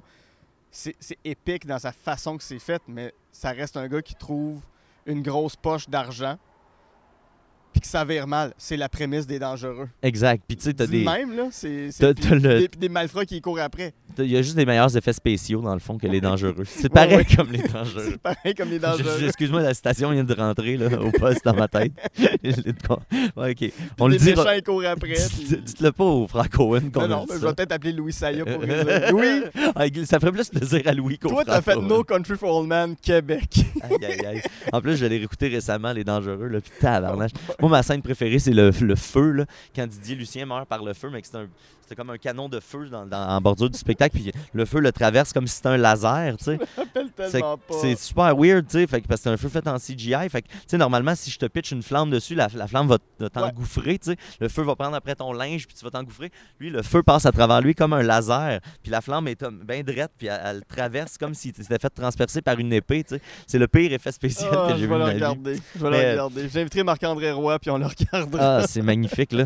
Euh, dans, dans, euh, c'est dans No Country for Old Men aussi, le, le, le côté très comique qui m'avait un peu dépassé, même. Ouais. Le, le personnage de. de euh, voyons pourquoi j'oublie son nom. euh, le, le- le- tu l'as nommé en. tu Woody Harrelson? Woody Harrelson, Ouais. pardon. Ouais, espèce de cowboy dans une tour à bureau qui. Ouais, qui est comme euh, le, le deuxi- tu sais, tu- tu- Dans la façon qu'il parle, tu comprends que le personnage de Javier Bardem est, meilleur que lui. Lui est comme le deuxième meilleur dans sa tête, là, tu sais. Puis il, il vend sa légende, il vend sa salade, puis il est crédible, là, tu là, encore une fois, parce que c'est bien fait, puis parce que c'est bien écrit, tu y crois son personnage, mais au final, euh, tu sais, il fait rien, ce gars-là. là. Dès qu'il retourne à sa chambre d'hôtel, il se fait suivre, il se fait descendre par Bardem, tu sais, tout de suite, là, instantanément, C'est hautement comique parce qu'ils viennent de bâtir un personnage pendant une longue scène là, de, une bonne discussion, là, une, une bonne scène à la Cohen, là, un plan fixe, puis euh, beaucoup de mots, euh, puis badass. Là, Ouais, euh, ouais, ouais, ouais. il, est, il est impro- il est imposant, le personnage, puis il se fait descendre la scène d'après de la façon la plus pauvre au monde, puis de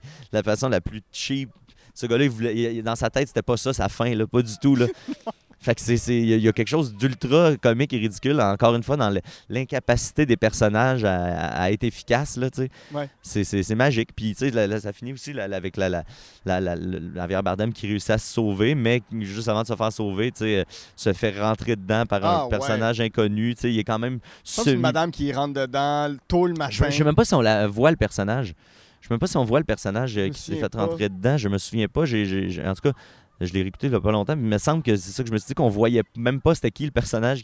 Parce qu'au début, tu peux penser que c'est un, un je sais pas, c'est peut-être le personnage euh, de Tommy Lee Jones euh, qui, qui Ouais, fait ouais. Un, un ultime acte de, De bravo. genre, ouais, il, se, il se- genre, il se suicide. Ça aurait pu aller là que le personnage de Tommy Lee Jones décide de se suicider en tuant le personnage de Javier Bardem en rentrant dedans avec son char. Une première parce que je me rappelais même plus de cet accident-là. Puis je fais comme oh shit, Ouais. c'est ça qui se passe, c'est ça la fin? Mais non, c'est pas ça la fin. Mais euh, ça aurait pu être ça. Tu sais. Finalement, c'est juste encore une fois le hasard qui survient Ouais, ouais. puis qui surgit sans discrimination. Il marche avec l'os qui lui sort de la jambe. T'as deux kids assis sur le bas du trottoir, puis il y en a un qui fait juste le regarder. Hey sir, your, your, uh, your bone sticking out of your leg. C'est là, c'est son bras. Ça, Son ça bras, sort de oui, son oui, bras oui. puis tout. Your, tu sais. your bone sticking out, euh, ouais, your bone sticking out of your arm. Puis il fait juste répondre I know. Puis il s'en va. Ben, il demande son chandail, tu sais, puis j'avais pas réalisé aussi, il y a beaucoup de parallèles entre le personnage de Josh Brolin puis le personnage, ils, ils vivent un peu les mêmes choses.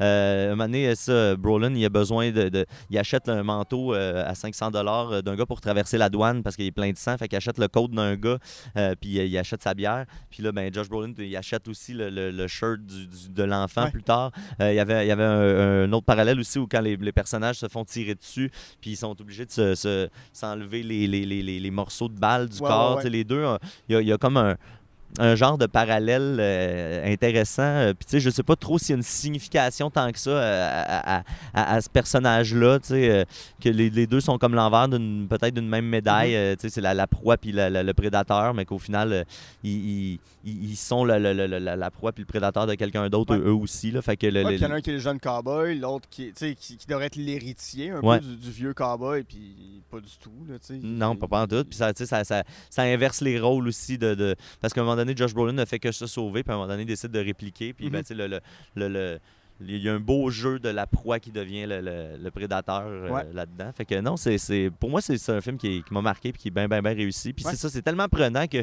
le, c'est ça qui est la beauté de, je pense, la plupart des films des frères Cohen, c'est que le- tu te laisses prendre par le film complètement, puis c'est après, en y repensant, que tu, te- tu vois toutes les layers du film, puis même des années plus tard, en réécoutant, mais je ré- découvre encore d'autres layers de ce film-là que j'avais pas vu.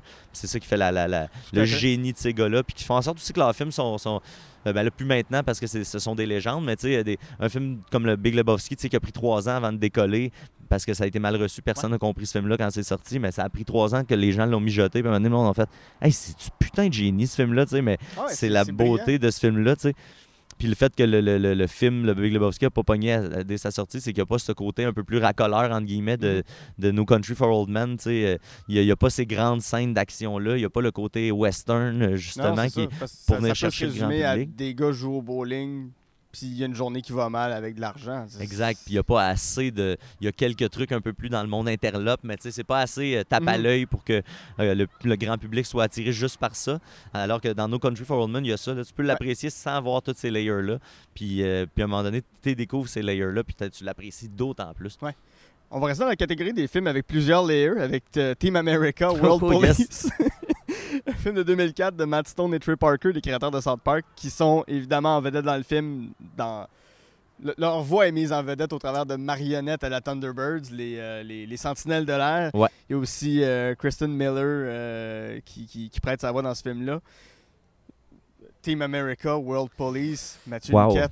Ah, écoute, ça, c'est euh, po- post-11 septembre. euh, moi, je suis folle. Post-guerre en Irak. Post-guerre Ben, en Irak. pendant ouais, la guerre en on, on est Irak, là-dedans. Là, on est en Afghanistan. 2004, là, fait que c'est en plein là, dans, dans, cette espèce de paranoïa-là du terrorisme. Ouais, la ça. grosse air Bush, là on est, on est vraiment en plein milieu de l'air Bush. C'est une année, une année électorale aussi aux Dans, dans le temps, dans le temps euh, précieux, on savait pas qu'il était précieux, où George Bush était le pire président des États-Unis, qu'on était comme donc on capotait parce que George Bush était président des On États-Unis. se dirait ils peuvent, pas tomber pire. Non, on n'avait aucune idée. Les, les enfants qui écoutent, oui, c'est possible une époque Ouais. où il y a un autre pire président Ouais. des États-Unis. Hey, nous autres, on était sûrs que c'était comme le, le- le fond du baril, là. Puis, tu sais, c'était ça, la. la... Puis, tu sais, c'est- ça, moi, à un moment donné, qui m'a fait un petit peu relativiser Trump, là, tu sais, qui fait comme. Hey, euh, probablement que bientôt, il va en avoir un pire Oh que lui, God. éventuellement, tu Il y, sais. a, il y a Will Ferrell à Saturday Night Live, je, fais une petite parenthèse là-dessus, mais il était retourné faire George Bush à un moment donné, puis les gens l'ont l'ont super bien accueilli parce que c'est Will Ferrell, Ben oui. forcément.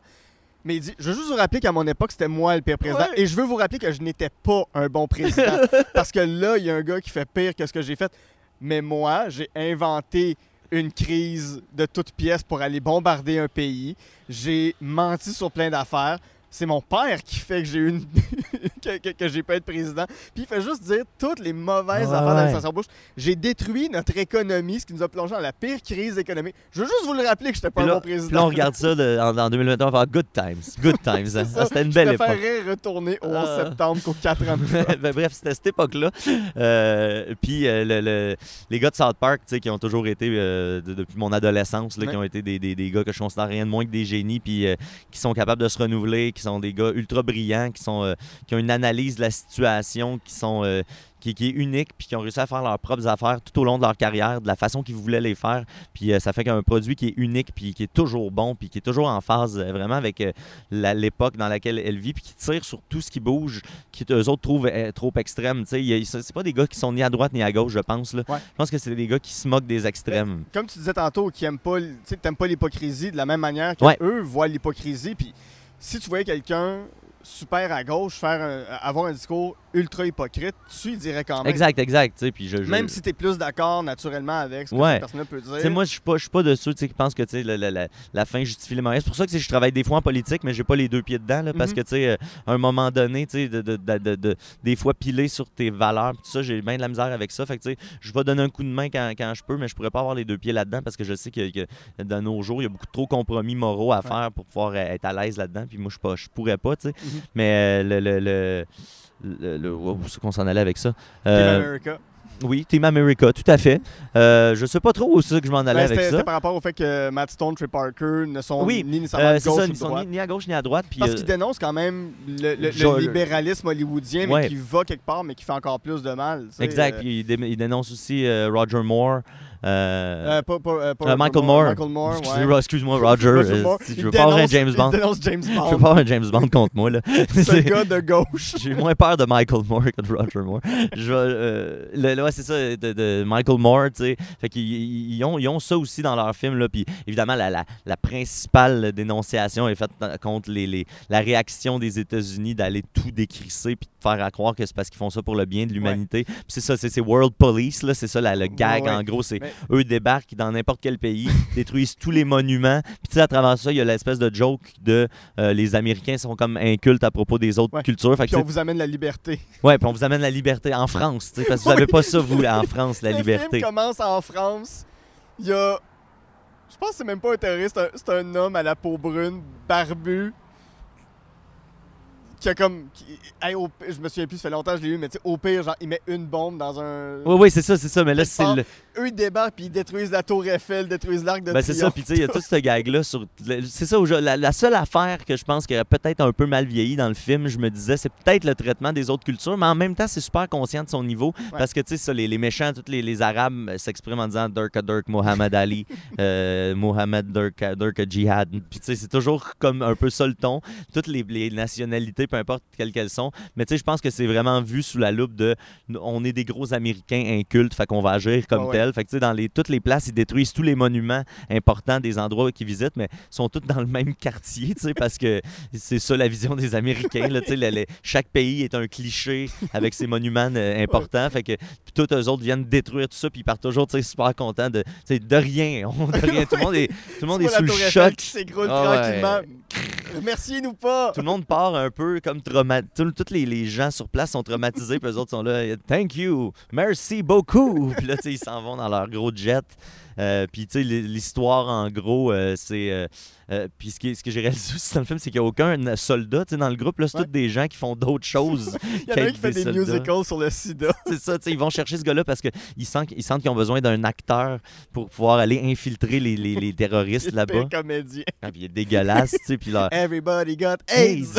Les- la trame sonore toujours incroyable de, de, de Trey Parker puis Matt Stone. Mais euh, c'est ça. Fait que là, ils vont chercher cet acteur-là pour aller euh, remplacer un membre qui décède au début du, euh, du film, à- justement, quand, à l'attaque à- sur, euh, sur Paris. Euh, puis là, ben, ils vont chercher cet acteur-là. Ils ils- ils s'en vont essayer de, de- de combattre, le, le- le- essayer de recueillir des informations. Et là, en, ayant, en allant recueillir des informations, ils découvrent que tout ça, tous les terroristes sont contrôlés par Kim Jong-il à l'époque Oui. père donc de Kim Jong-un. Puis sais, on était justement dans l'époque où on découvrait c'était quoi la Corée du Nord, là, vraiment. Là, puis que là, on était curieux de waouh, c'est quoi cette petite place de malade-là. Il commençait à avoir des documentaires qui sortaient de Vice là, sur euh, l'équipe de- des Harlem Globetrotters qui sont Mhm. allés en. tu sais, Fait qu'on commençait à, à faire quel monde fucked up. Que la- la- on était en plein cœur de ça. Fait que les gars de South Park ont vraiment bien exploité ce filon-là en mettant Kim Jong-il à la tête de tout ça. Ouais. Euh, la gang de gentils euh, combattants se font kidnapper par Kim Jong-il pendant que le, le- le- le méchant acteur lui est en remise en question euh, totale sur sa vie. Puis là, tout le monde se fait kidnapper, la base se fait bombarder. Et là, l'acteur doit aller récupérer ses amis en euh, Corée du Nord pendant un grand spectacle mettant en vedette euh, la- la- tous les artistes euh, nord-coréens qui jouent pour tous les acteurs de la FAG, la, F- la- la Films Actors Guild, qui représente un peu, c'est ça, tout ce cliché-là de la gauche un peu mal informée qui veut Ouais, juste ouais. défendre des choses. Mené sans- par, euh, par Sean Penn. si je me Mené par Sean. Penn euh, et Alec Baldwin, en fait. mené, par, mené par Alec Baldwin, surtout, qui est le meilleur acteur de tous les temps. Puis euh, le, personnage de l'acteur là-dedans qui est comme terrorisé à l'idée d'affronter euh, Alec Baldwin. Euh, puis tous les acteurs représentent un peu ce stéréotype-là des, des gens qui défendent une cause. Là, justement, ils appuient Kim Jong-il parce que ça appuie leur... euh, hey, je ne sais même pas qu'est-ce qu'ils défendent là-dedans, mais tu sais, je me souviens même pas. C'est ça, ils défendent rien au final, puis ça les met à s'allier avec Kim Jong-il. Ils veulent juste être anti-américains, ce qu'on Ouais. comprend, mais en même temps, c'est ça, c'est juste. Les États-Unis font quelque chose, c'est de la merde. C'est ça. Puis là, tu fais non, non, là, ils sont en train d'essayer de combattre les terroristes et Kim Jong-il. Fait que, tu sais, des fois, même si les Américains sont un peu. Tu sais, il y a- il y, a ça aussi, là. Parce que, c'est pas, ça peut avoir l'air facilement de juste une gros, un gros finger aux, Amé- aux États-Unis, ce qu'il l'est aussi. Mhm. Mais ça démontre aussi quand même une espèce de. de- ça, démontre bien la dualité, c'est quoi l'Amérique, là. tu sais. Ouais. C'est compliqué en esti, les États-Unis. Puis il y a du bon puis du mauvais. Puis euh, les fois, les mauvaises personnes font des bonnes choses. Puis c'est complexe. Puis on comprend pas tout. Puis les gens qui prétendent détenir cette vérité-là, ben, sont full of shit. Puis on Ouais. va leur pisser dessus littéralement? Ouais. Euh, fait que tu sais, il y a- il y, a cette espèce de, de, de- de- de- d'amour des États-Unis tout le temps, tu sais, que, que j'aime beaucoup dans les, les œuvres qui dénoncent les États-Unis aussi. là, Mhm. tu sais. Euh, j'aime ça quand le- la première couche, c'est d'en- d'envoyer chier les États-Unis, mais tu sais qu'au final, tu fais, hey, on, on est, on le sait qu'on est américains nous autres aussi, puis on le sait qu'il y a quand même des bonnes affaires. Puis ben, tout ce film-là se règle avec le célèbre speech sur les dicks, les pussies et les assholes Qui fait vomir tout le monde. qui fait, qui fait, qui fait vomir. Tout le monde en même temps est comme charmé par ça. Euh, c'est un, speech qui se fait raconter par un vieux dude euh, sous dans un bar. Euh, Puis là, tu sais, il fait, il fait you're, a- you're a dick. Puis tu sais, dans la vie, les dicks fuck les pussies. Mais des fois, les dicks fuck les assholes aussi. Puis des fois, quand les dicks fuck around too much, ben, on se retrouve avec le dick et le- la pussy complètement couvert de marde. Fait que les, euh, les- les- des fois, les, les, les, les, les, les assholes ont besoin d'un bon fucking. Puis là, ben, plus tard, le, le personnage principal reprend cette métaphore-là pour sauver la, dans une joute d'acting contre son, son némésis, Alec Baldwin. Mais là, il, tu sais, pour, il- Alec Baldwin il va faire un, un- un bel effort. Puis là, pour sa réplique, son speech est I'm a dick. And the fag are pussies. And Kim Jong-il, he's an asshole. Fait que là, ben, tu sais, au final, euh, c'est que non, les poussies aiment pas ça quand les, les, les, les, les, les, dicks fuck les assholes parce que ça peut mettre de la merde partout. Mais au final, quand les poussies pe- veulent trop être contre les dicks, euh, ben, ils se rendent compte qu'ils peuvent être eux aussi couverts de merde et devenir des assholes parce qu'au final, le- la poussie et le asshole sont pas si loin l'un de l'autre. puis euh, des fois, les, les assholes ont besoin d'un bon fucking. Puis là, tu sais, puis là, il y a une ovation, puis euh, il gagne sa joute oratoire contre euh, Alec Baldwin. Fait que le- le, niaiseux, tous les acteurs sont sauvés et tous les parce que là c'est ça tous les dirigeants de tous les pays mondiaux sont réunis dans cet événement là puis Kim Jong Il menace de tout faire exploser le monde pour le- les faire sombrer dans le chaos mais là grâce à la performance d'acteurs et à cette superbe métaphore très South Park esque tu sais qu'il y a quelque chose de de, évidemment très pipi caca. Ben oui, on peut, ben oui. s'arrêter à ça, mais qu'il y a quelque chose de fondamentalement vrai. Et euh, tu sais, à la limite, bon, c'est pas touchant, mais tu sais, c'est quand même. Tu réfléchis ré- sérieusement à cette métaphore-là, puis c'est ça, marche. C'est ça, t'es comme, ouais, c'est ça, c'est pipi caca, mais ils ont pas tort. elle marche sa métaphore. Puis tu sais, si un- puis tu sais, c'est con parce qu'il est devant tous les présidents de tous les pays. Fait, puis s'il y a de quoi d'universel dans la vie, c'est ça. Là, tu sais, c'est, ça. la, la reproduction, euh, exact, et les- les- la, la défécation. Tu sais, c'est con, mais ça, on est, on est dans de quoi de ultra simple, mais de, ouais. malheureusement ou heureusement ultra rassembleur. Tout ça au travers d'une chanson mémorable, America, fuck, Fuck yeah. sais, c'est ça toute la C'est trame pas clair sonore. s'ils disent fuck yeah ou fuck, fuck you. you, fuck yeah. Tu sais, c'est- c'est c'est ça. là. Cette ligne-là est. Cette ligne-là est vraiment parfaite. Puis euh, juste aussi, là, on n'a pas parlé du tout du côté, la réalisation est Ah ouais, je sais pas combien de temps ça leur a pris pour filmer ça, mais c'est des années. le, le making-of de ça, si vous avez la chance d'écouter le making-of, c'est vraiment le fun là, parce que tu sais, on les voit devenir complètement à bout. Là. Euh, ouais. spoiler alert, ils referont jamais ça de leur reste de Non. vie. C'est Trey Parker principalement qui réalise le film. C'est lui le, le réalisateur principal. Fait que tu sais, c'est lui réellement là, qui est là à essayer de comprendre comment ça marche, de réaliser que Kim Jong-il doit avoir des euh, 17 paires de lunettes différentes parce que dépendant de l'angle que c'est filmé, ça peut faire un reflet dans ses lunettes. Fait que là, il y a plein de sortes de lunettes qui sont inclinées à divers degrés pour éviter les reflets. Euh, écoute, le, le- le- le souci du détail là-dedans, il est hallucinant. Euh, Puis le film, juste la- le premier plan du film, c'est du pur génie à mon sens.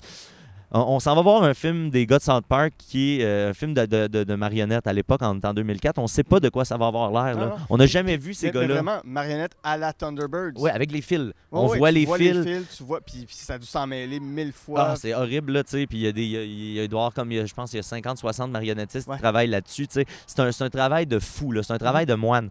Puis euh, c'est drôle parce qu'à travers le making tu vois le, le- le- euh, Trey Parker perdre ses cheveux, là. tu comprends vrai. que le film a beaucoup à faire là-dedans, tu sais. Mais le, le- le- le premier plan du film, c'est une marionnette, donc, avec des fils, puis c'est cheap au bout, là. Mhm. C'est un petit décor en 2D, euh, peinturé, là, à la main, puis c'est comme un peu cheap. Puis là, tu fais comme, oh shit, ok, c'est ça qu'on, c'est là-dedans qu'on s'embarque.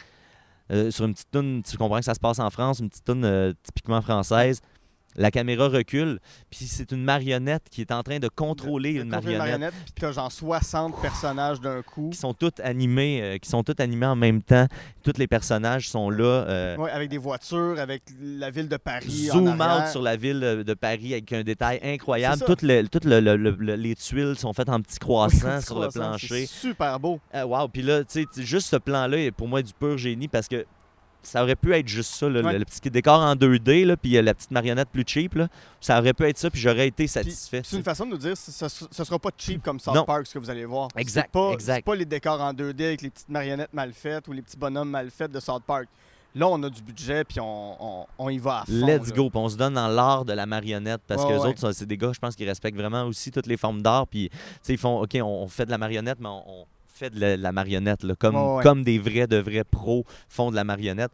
Puis, tout en se permettant de faire des jokes de mauvaise manipulation de marionnettes aussi à travers tout ça. Parce qu'il y a un combat au début, un combat de ça vire en combat de karaté, tu sais, très kung-fu, euh, parodie de film de kung-fu. Mais les deux marionnettes ont juste les bras le long du corps, puis font juste comme se frotter l'une sur l'autre de façon maladroite, tu sais. Mais plus tard dans le film, il y a une vraie scène de kung-fu, tu sais. Puis ils font pour vrai, la scène de kung-fu. Fait qu'ils sont capables de le faire, mais ils, sûrement qu'en manipulant les marionnettes, ils trouvaient ça trop drôle des fois. De OK, on garde ça, là, le personnage se déplace maladroitement de il côté. Ah, il c'est ça, c'est ridicule. euh, de, de- de- mais faut le montrer parce que c'est drôle. Fait que Ouais. Pour la joke, on va. On va euh, il y a du monde qui vont penser que c'est parce qu'on n'est pas capable de contrôler des marionnettes, mais fuck that, nous autres, ça nous fait rire. Que, ça. puis ça, c'est le fun. J'aime ça qu'ils se permettent quand même d'aller là. Mais après ça, ils te montrent, non, non, euh, on est capable, là, tu sais. Je pense, au niveau de l'ironie, c'est quoi l'influence de Matt Stone, Trey Parker sur, sur ton humour, sur Ah, qui t'es, ou même, même sur tes. Ben, on a parlé un peu de tes positions politiques ou ta, ta- ta- ton aversion pour l'hypocrisie, mais c'est c'est quoi l'influence que ces gars-là ont, ont pu avoir sur toi? Ben, c'est que moi, je pense que, c'est important, c'est nécessaire, puis c'est le fun de servir de l'humour pour, pour puis même de l'humour acerbe, puis de l'humour pointu, puis de l'humour euh, la- à la limite parfois agressif, tu sais, euh, euh, mais toujours sous le, le plus possible sous le couvert de l'humour. Pas petit le couvert, c'est même pas pour le cacher tant que ça que je pense que la pilule peut passer beaucoup mieux. Puis euh, c'est beaucoup plus agréable. J'ai travaillé avec Sylvain Larocque, j'ai fait l'assistance à la mise en scène de Ouais. son dernier spectacle. Puis lui, tu sais, il y a une phrase qui revient tout le temps, puis qui est comme un peu, je pense, un de ses moteurs du moins. C'est, tu sais, sourire, c'est une, autre manière de montrer des dents. Le rire, le sourire, c'est aussi ça, tu sais. Ouais. Fait que il y a, y a- y a ce côté-là, moi, que je pense qui est important en humour. Puis je pense que, tu sais, euh, euh, puis tu sais, je suis pas, dans- pas de, de- de ceux qui disent on peut plus rien dire, mais je pense que y a, y a, euh, les gens, il y, a- il y a une peur des fois de certaines personnes de dire des choses parce que Mhm. à cette heure, on est tenu responsable de ce qu'on dit. Mais tu sais, dis pas de niaiserie, esti, puis il y a personne qui va te faire chier, là, tu sais. Ouais. Réfléchis à ce que tu dis, analyse les choses avant de les dire, essaye de les comprendre pour vrai au lieu d'y aller de ton feeling, de ton préjugé, puis de parler à travers ton chapeau d'un sujet que tu connais pas. Parce que oui, on va t'en tenir rigueur. Puis c'est pas parce qu'on peut plus rien dire, ça n'a pas rapport. C'est parce qu'on peut plus dire de niaiserie sans se le faire caler, tu sais. Puis ça, c'est pas une mauvaise chose, à mon Non, sens, non, à moi, c'est pas une mauvaise chose de, de- de- de faire Hey, là, tu dis n'importe quoi, tu sais. Puis de, de- de réussir à l'amener de façon euh, rigolote. Mais moi, pour moi, c'est pour ça que South Park, pour moi, c'est les créateurs les plus importants dans, dans, dans ce que je fais dans la vie. Puis je pense dans. dans dans l'univers euh, artistique euh, global parce que ils ont fait de tout là, eux autres là. ils ont fait du dessin animé ils ont fait des shows de scène ils ont fait des films euh, ils ont fait des séries télé ils ont fait des cartoons euh, fait que c'est des, artistes qui sont quand même des artistes assez complets assez all around puis qui ont, ils ont toujours voulu dire des choses puis souvent c'est ça c'est dénoncer les extrêmes c'est juste de ramener hey ça n'a pas de bon sens Ouais. ça tu sais. Ils sont pas en train de dire j'ai la solution ils sont en train de dire je sais pas si j'ai la solution, mais ça, c'est pas la solution. Puis si on s'arrête deux secondes pour euh, sortir de la bulle puis regarder objectivement ça, c'est absurde en crise puis c'est drôle. Ouais. Puis je vais faire, je vais te le démontrer en faisant quelque chose de tout aussi absurde. Mhm. Euh, Ouais, c'est un, reflet, c'est un miroir. c'est toujours un miroir, Ah tu sais. Puis euh, c'est ça leur force aussi de s'être adapté avec le, le temps en, en réussissant à montrer euh, le miroir de ce qui se passe actuellement. C'est dur des fois de réfléchir sur son époque Ouais. actuelle. C'est facile, plus facile de réfléchir après avec du recul puis après avoir réfléchi à des choses. Mais ces gars-là ont, ce chic-là, tu sais. Puis je pense juste à un, un collaborateur de Décideret, tu sais. Je pense que Dans un autre registre, Murphy Cooper a Mhm. ça aussi, capable de réfléchir rapidement sur son époque puis de, de sortir avec des théories qui tiennent le- qui, qui- qui tiennent l'épreuve Ouais. du temps là. Puis les South Park quand tu regardes ça ils, ont, ils sont souvent en tout cas je trouve de mon point de vue du bon côté de l'histoire quand Mhm. tu regardes les choses qu'ils ont faites avant faut toujours les remettre dans leur contexte Ouais. de, de- de- à quelle époque ça- tout ça est sorti mais ils sont toujours du bon côté, je trouve, de la, de la médaille. tu sais. Quand tu remets ça dans, dans leur contexte, OK, autres- moi, je trouve qu'ils étaient du bon côté. tu sais, parce que ça veut dire qu'ils se sont assis et qu'ils ont quand même bien analysé la, la situation. Puis euh, le- le- le- c'est pour ça que moi, c'est des gars qui m'ont énormément inspiré puis qui ont Ouais. fait que je m'intéresse à l'actualité aussi. tu sais, Que je tripe sur des gars comme John Oliver. Ben, c'est sûrement, ça vient sûrement de ma passion de South Park, tu sais, qui m'ont Ouais, ouais, ouais. forcé à m'intéresser à la politique américaine, à la société américaine. Fait que j'aime beaucoup les, les trucs euh, humoristiques qui, qui sont dans cette vague-là, là, qui parlent de l'Amérique. Là-dessus, on va faire une, euh, une petite pause. Au, euh, au retour, tu tu te remets à danser Je me danse pour le jingle. Au retour, euh, on va, tu vas nous expliquer pourquoi tu préférais peut-être te noyer plutôt que de revoir The Lady in the Water.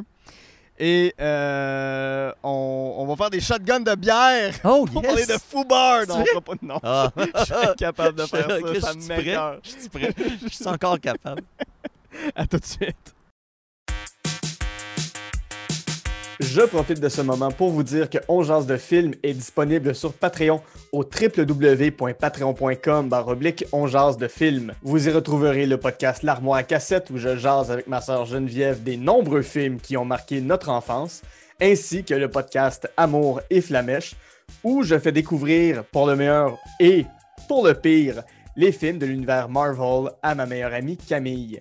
Parlant de Patreon, j'aimerais maintenant remercier les membres suivants. Christopher Prudhomme, Daria Desjardins, David Saint-Pierre, Gabriel Bordelot, Jen Saint-Cyr, John Valence, Jonathan Gauthier, Maxime Périgny, Noémie Bellefleur, Tout Simplement Joe, Zachary Sirbelec, ainsi qu'Éric Biron. Pour vous abonner, www.patreon.com baroblique on jase de films. En terminant, si vous avez deux petites minutes, vous pouvez laisser 5 étoiles sur iTunes, vous abonner sur la chaîne YouTube de l'émission et, bien entendu, sur Facebook et Instagram, m'envoyer votre liste de films. J'aime toujours jaser de films avec vous. De retour en genre de film avec mon invité Mathieu Niquette avec en première partie, on a parlé de The Fall, No Country for Old Men et Team America, World Police, America, fuck yeah. Fuck yeah! Fuck yeah! Et on va maintenant passer à ton film détesté qui est The Lady in the Water, Aïe, aïe, 2006 de M. Night Shyamalan. Quand même un bon casting, Paul Giamatti, Bryce Dallas Howard, Jeffrey Wright, Bob Balaban. Et du moins bon casting comme M. Night Shyamalan M. lui-même. Night Shyamalan lui-même qui doit se mettre dans tous ces mots du film. Aïe, aïe, aïe. C'est- quoi ça de Lady? Puis, je veux que tu me parles de comment t'es allé voir ce film-là au cinéma? Ben, c'est, c'est mes- Moi, j'ai deux très mauvaises expériences cinématographiques. Puis tantôt, j'ai lancé des fleurs, mais là, je- le pot s'en vient. C'est deux fois, c'est à cause de Dom Massy. Ouais. Puis je dis vraiment à cause parce que ça a été vraiment des pas bonnes expériences au cinéma. Euh, puis j'ai hésité, c'est ça, j'ai hésité entre Lady in the Water et Splice. Ouais. Splice, c'est. c'est- Puis tu sais, là, ça, c'est, ça, c'est grave. Là. Dom nous avait traîné de force euh, au cinéma à Valleyfield, moi, puis Max Gervais, puis il a pas fini le film. Dom, il est parti dans le milieu du film. oh, c'est trop plat. Puis moi, je suis trop cheap, puis Max aussi, I guess, qu'on est fait. Non, non, on a payé, on va l'écouter. Au moins, on va savoir comment ça finit. Mais tu sais, je pense au moment où ça, il tombe en amour avec sa créature dans ce place, là, Dom, il avait levé feux, là, ok, là, là, ça, c'était épais en esti, là. Puis là, il s'en va. Mais nous autres, on est quoi? Non, non. Puis là, pendant le cinéma, tu sais, j'imagine qu'on que trois dans la salle, anyway, mais tu sais, non, non, tu t'en vas pas d'ici, là.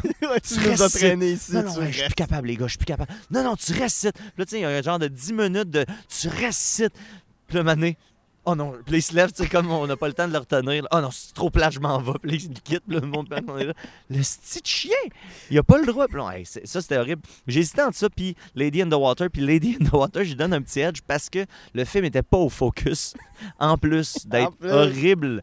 Le f- mais tellement pas au ça, focus. ça essaie, là. à- à- avant qu'on ait dans, dans, dans, dans l'histoire que c'était pas au focus puis que tu l'as vu avec Dom, ça, essaye de raconter quoi. Ah, OK.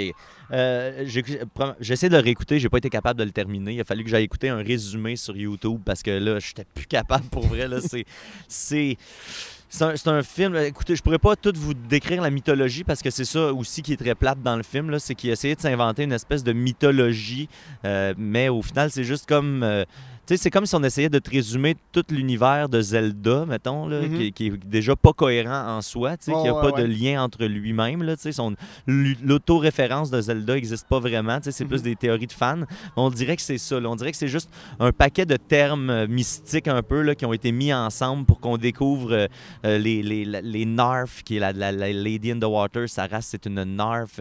Elle se bat contre le, le- le méchant espèce de loup, de, en fait, en gazon, qui s'appelle un. Hey, je me souviens même plus du nom de- du loup. Fait il s'invente sa propre mythologie pour raconter une histoire où est-ce que il y a des, ces créatures qui vivent dans l'eau qui sont euh, menacées par d'autres créatures qui vivent sur la terre. Mhm. Et là, il y a des gardiens. euh, Il y, a- il y a un gardien, il y a un healer, il y a euh, des, des, des, des genres de prophètes, il y a la mère, la, la mother. il y a toutes ces espèces de personnages-là qui s'avèrent tous à vivre ensemble dans le bloc qui est tenu par justement Paul Giamatti, qui est l'espèce de propriétaire de ce bloc-là. Et euh, dans sa piscine de son grand complexe immobilier, c'est comme des, grands appartements. Puis en arrière, il y a une immense piscine d'ailleurs qui est complètement improbable. Et là, dans cette piscine de Philadelphie, il y a la dame de l'eau qui apparaît et qui essaye, là, là qui, est en, qui est dans sa mission de, de, de, de, de- sauver le monde au final parce qu'il faut pas que les Narfs euh, se, se fassent tuer par les autres créatures. Puis lui, ben, il se retrouve un peu pris à essayer de, de résoudre cette énigme-là de qui est la Lady in the Water, de la comprendre et de la sauver à l'aide des autres membres. Que là, on se rend compte que tous les gens qui vivent dans ce bloc-là, ben, le, le healer, c'est quelqu'un, le- les gardiens, c'est quelqu'un d'autre. Fait que cette espèce de truc-là qui est pas une si mauvaise prémisse que ça, d'essayer de mélanger un univers très fantaisiste, de le mettre dans un setup qui est très, Mais- très. euh, Tu sais, ça, ça a l'air de quelque chose que Stephen King a fait, mais ouais, bien. pendant une carrière. Ou tu sais que on, on- on, on parlait de, de, de, de Del Toro, tu sais, Ouais. plus, plus, plus haut. euh, euh, mettons, le labyrinthe de Pan, c'est ça aussi, là, Ouais, ouais. Ou, ou même, de Fall, dont on a parlé. Mhm. J'avais jamais fait la, la parenté entre de, de Fall et euh, Lady in the Water, mais euh, il y a un peu de ça. tu sais, c'est une histoire qui est faite pour des enfants, dans, dans la Ouais. mesure où c'est une histoire pour enfants qui est mise dans un setup très, très dur et très réaliste. Euh, mais c'est ça qu'il n'y a pas dans Lady in the Water, qu'il y a dans le labyrinthe de Pan et qu'il y a dans The Fall. Ouais. C'est que l'enjeu de la réalité n'est pas assez clairement défini. L'enjeu réel pour le vrai monde est, est pas assez prenant.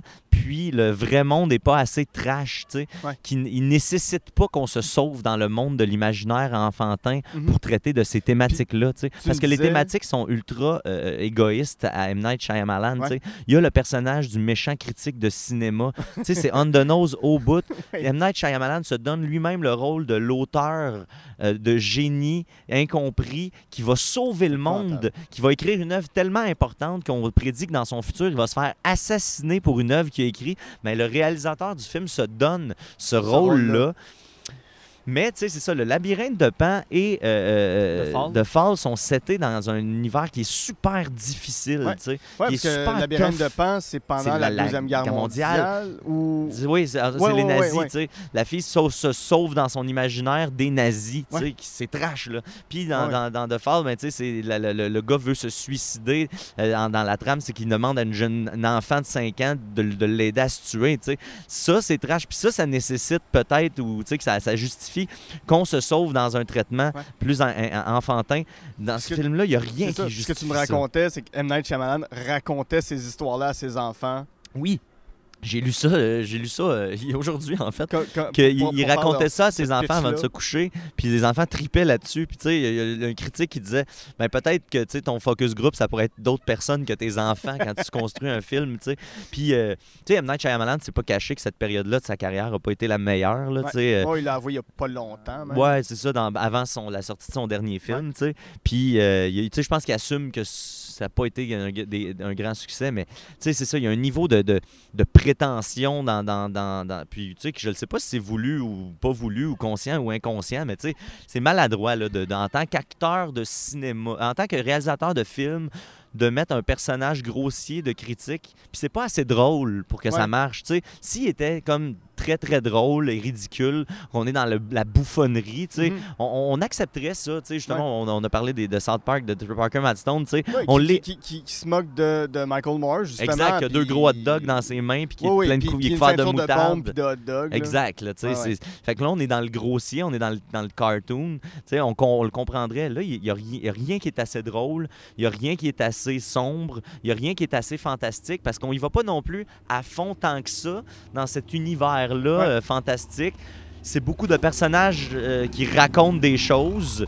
Euh, qui, qui, qui, qui- c'est ça, c'est beaucoup de personnages qui racontent des, des, des, des affaires qu'on voit pas, euh, qui racontent des légendes qu'on voit pas. C'est beaucoup de personnages qui lisent des choses. Tu sais, ça finit avec un petit gars qui lit dans des boîtes de céréales. Ça l'a fait aucun de bon sens. Le petit gars, il réussit à interpréter des. Tout le monde interprète des symboles que nous, en tant que spectateurs, ça, c'est un autre défaut de M. Night Shyamalan dans ces périodes-là. Ouais. Euh, tu sais, ça terrorise les enfants. Ben, vraiment, vraiment. Littéralement. tu sais, dans, dans cette période-là, c'est que, il- il- en tant que spectateur, tu peux jamais avoir les clés pour comprendre ce qui se passe sans que- avant que lui te l'explique. Tu sais, dans cette période-là de, de film, c'était ça qui était plate euh, dans, dans euh, de, de Village, tu sais, où est-ce que là, ah, finalement, ah, que ça, ça se passe dans le passé, tu sais. Ça, Euh, ouais, ça, ça ça se passe dans le présent, c'est ça, mais on au début, depuis le début du film, on t'a fait à croire que ça se passait. ça. Mais c'est quand même passé. mieux amené, je trouvais, dans The Village. Ah, quand même un peu mieux. Parce qu'il y avait quand même quelques indices, quelques détails tout le long du film qui laissaient présager ça. Puis finalement, on est peut-être chez des Amish. Là, On ou, pouvait euh, peut-être le, le- le comprendre un peu mieux, mais Lady in the Water, il n'y a rien de tout ça. Sais, Il n'y a, pas de. Fait que là, il t'a- il il- Ah, ok, c'est ah, c'est comme ça parce que c'est comme ça. Ouais. On, t'ex- on te l'explique juste de cette façon-là. Puis, tu sais, les règles sont pas claires. On triche au bout. Là, Tu sais, dans le film, il y a une place littéralement où est-ce que euh, la Lady in the Water a pas le droit de donner les réponses aux, aux gens. tu sais. Puis là, la fille, a dit ben, Moi, quand j'étais petite, euh, tu sais, on avait un code. Fait qu'on, on, on- mettons, je touchais mon nez, ça voulait dire oui. Je touchais mon oreille, ça voulait dire non. Fait que c'est de même, je le sais que c'était un peu triché, mais on, on- ça faisait en sorte que, tu sais, on on n'avait pas vraiment dit la vérité ou un mensonge. On n'avait pas vraiment vraiment dévoiler l'information. Ouais. C'est l'autre personne qui avait interprété nos mouvements. Fait que- et c'est ça qu'ils font avec la Lady in the Water. tu sais. Fait que là, OK, fait que la règle où elle peut pas rien te divulguer, qui est une espèce de règle mystique, ben, elle est pas claire. Là, Ouais, non, euh. OK, fait qu'on- tu peux tricher. Fait que tu peux mimer oui et non, mais tu peux pas le dire Ouais. oui et non. Fait que tu sais, il y a, y y plein d'espèces d'affaires de même que tu ah, genre, on n'a pas envie d'embarquer dans ton ça.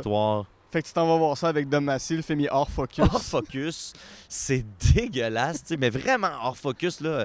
Hors focus. Voyons, si je viens d'apprendre que j'ai besoin de lunettes là, aujourd'hui là, et maintenant. Là? On, Ok. voit, on voit pas les choses. là.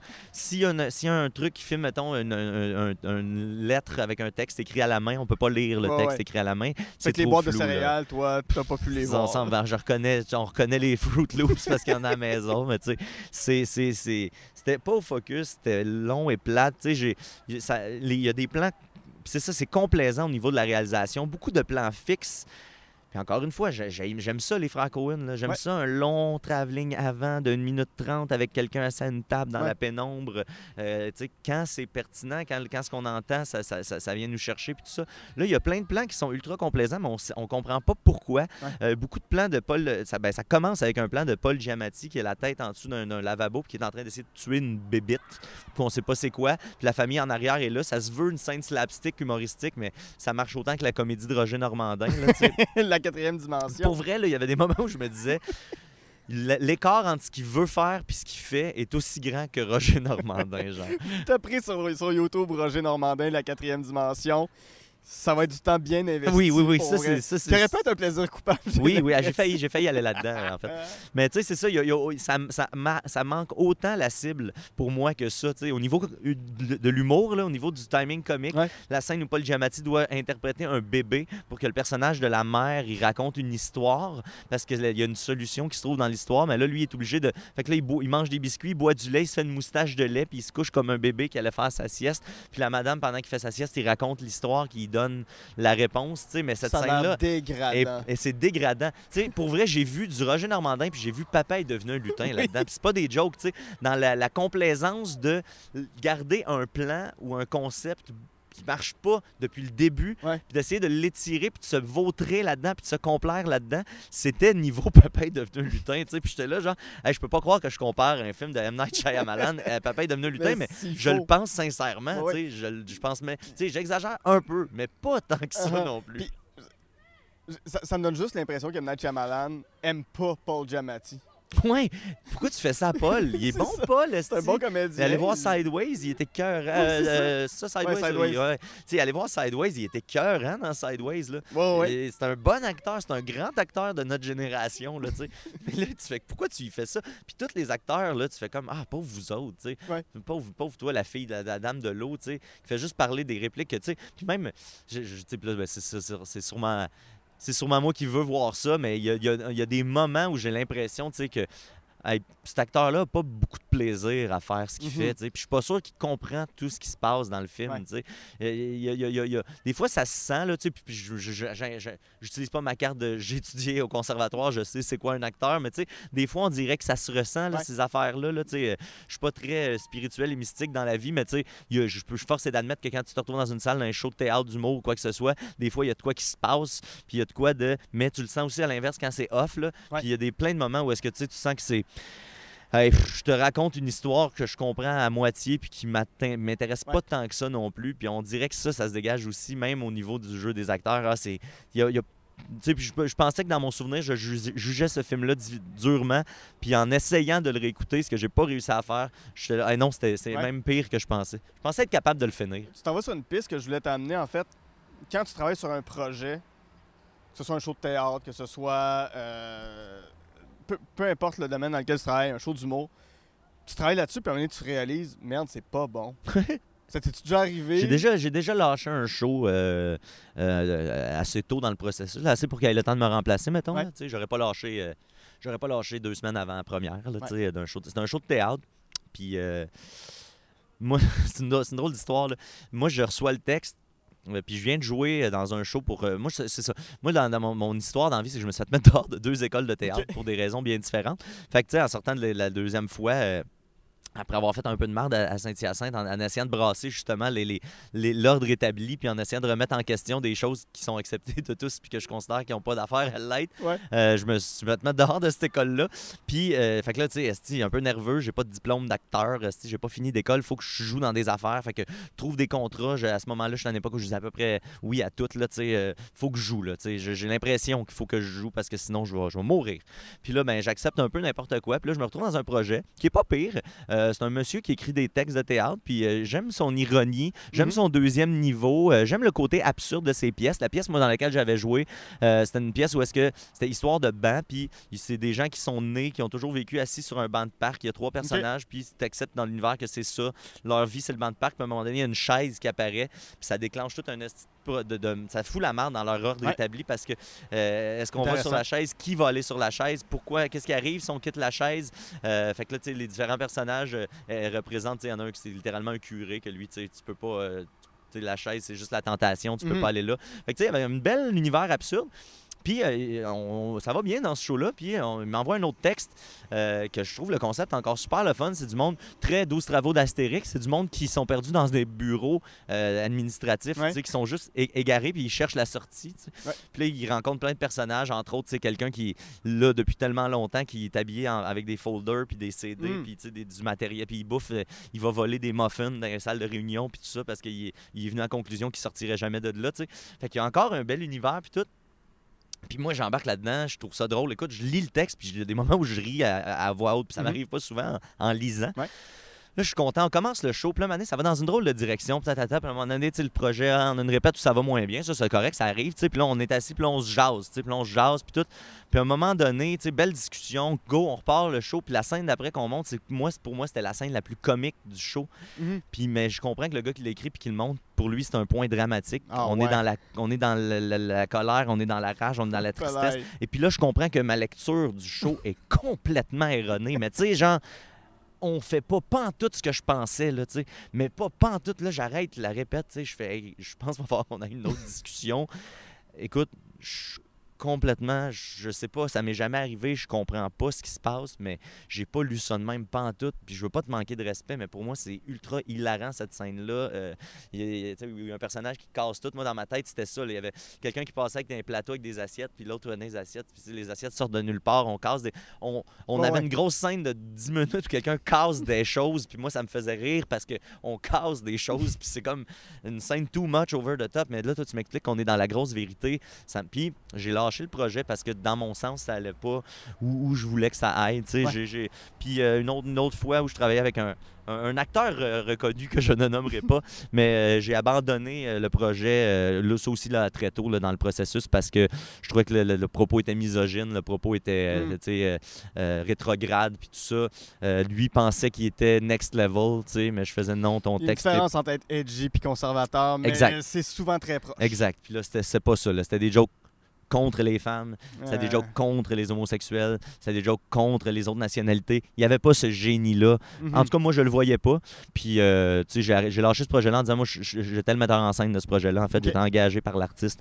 Puis, j'ai fait, tu sais, moi, je peux pas mettre mon nom sur, sur cette affiche-là. Puis, tu sais, après ça, j'ai un des reproches de t'es pas professionnel. Je Ben, au contraire, je pense que, je pense que c'est ça, être professionnel. Tu sais, c'est pas d'apposer mon nom sur des projets que je défendrais pas. tu c'est sais. ça. Je moi, je pense que c'est ça être professionnel. Peut-être que je me trompe. Lui, dans sa vision de la patente, c'était je t'engage, tu fais la job que je veux que tu fasses avec le texte que je te donne. Mais moi, je pense pas que c'est ça être un.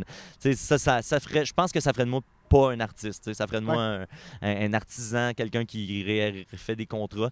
Je dis que je suis un mercenaire, mais je suis quand même pas. Je suis un- mercenaire avec des valeurs. Je suis un mercenaire qui, qui, a des, qui veut pas. euh, je veux c'est ça, je veux pas que mon nom apparaisse sur des choses que je défendrais pas. Puis quand je comprends que ça s'en va là, euh, tu sais, je je- je- j'ai pas de gêne à. Je vois pas ça comme un échec de lâcher quelque chose qui, me- qui me représente pas. Ouais. Mais comme je dis, tu sais, je pas. Ce serait pas, tu sais. Ah, ça va bien, ça va bien, ça va bien, on fait la première, ça marche pas, j'abandonne la deuxième. Là. Tu sais, non, non, si on a, si on a- si on a la- la- le bâton, on va le rendre où il faut le rendre, même si on se rend magané esti, avec trois, avec euh, six pieds d'eau dans le fond de la Ouais. chaloupe, esti, on va, on va se rendre pareil, puis ça va être pénible, mais on va avoir appris des affaires. tu sais. Parlant de, de- les choses soient pénibles et, euh, et dures à arriver, on va aller dans Foubar. Oh yes! C'est dans le Wow. monde des headbangers, Wow. c'est dans le monde euh, c'est ça, des, des, des shotguns de bière. As-tu vu ce film-là?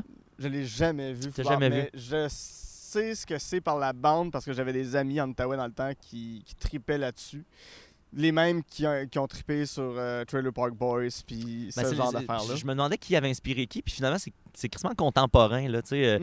euh, je pense que le film est sorti un an et demi après que Trailer Park Boys ait comme fait son premier épisode. Fait que, tu sais, si c'est un film, ben, il a été commencé à tourner avant. Fait que, tu sais, Ouais. je pense pas que je pense pas que le gars a fait comme il a vu Trailer Park Boys puis il a fait hey, il a pogné sa caméra puis il a, eu- il a- il a- il a fait ce film là. D'après moi, c'est juste un, un univers qui était dans l'air peut-être Ouais. dans, dans- dans ce que les certains artistes appellent l'idéosphère. là. Les idées se promènent dans l'air puis euh, c'est un peu normal entre guillemets qu'il y ait des films qui se ressemblent à la même époque. Ouais, c'est la même époque que les Bougons, c'est la même époque euh, au Exact. C'est ça qui se passe. Exact, il y avait une fascination pour cette espèce de monde comme cette sous-culture-là, euh, la culture underground, un peu trash, mais Ouais, c'est ça. On est pas loin de Borat aussi, qui, qui s'inscrit dans ce genre-là. Donc, euh, ça, Foubar, euh, réalisé en 2002 par Michael Dowse, et Ouais. non pas... euh, Farrell Mitchner, qui, est le, qui est Mitchner. le personnage qui joue le rôle du réalisateur dans le... C'est un faux documentaire, faut Ouais. le dire.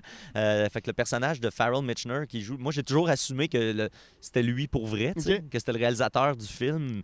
Parce que, étrangement, il n'est pas comme charismatique. euh, euh, des fois, ça se voit qui est un acteur qui ne l'est Ouais. pas. Là, euh, pour revenir à qui ne l'est pas, M. Night Shyamalan, par exemple.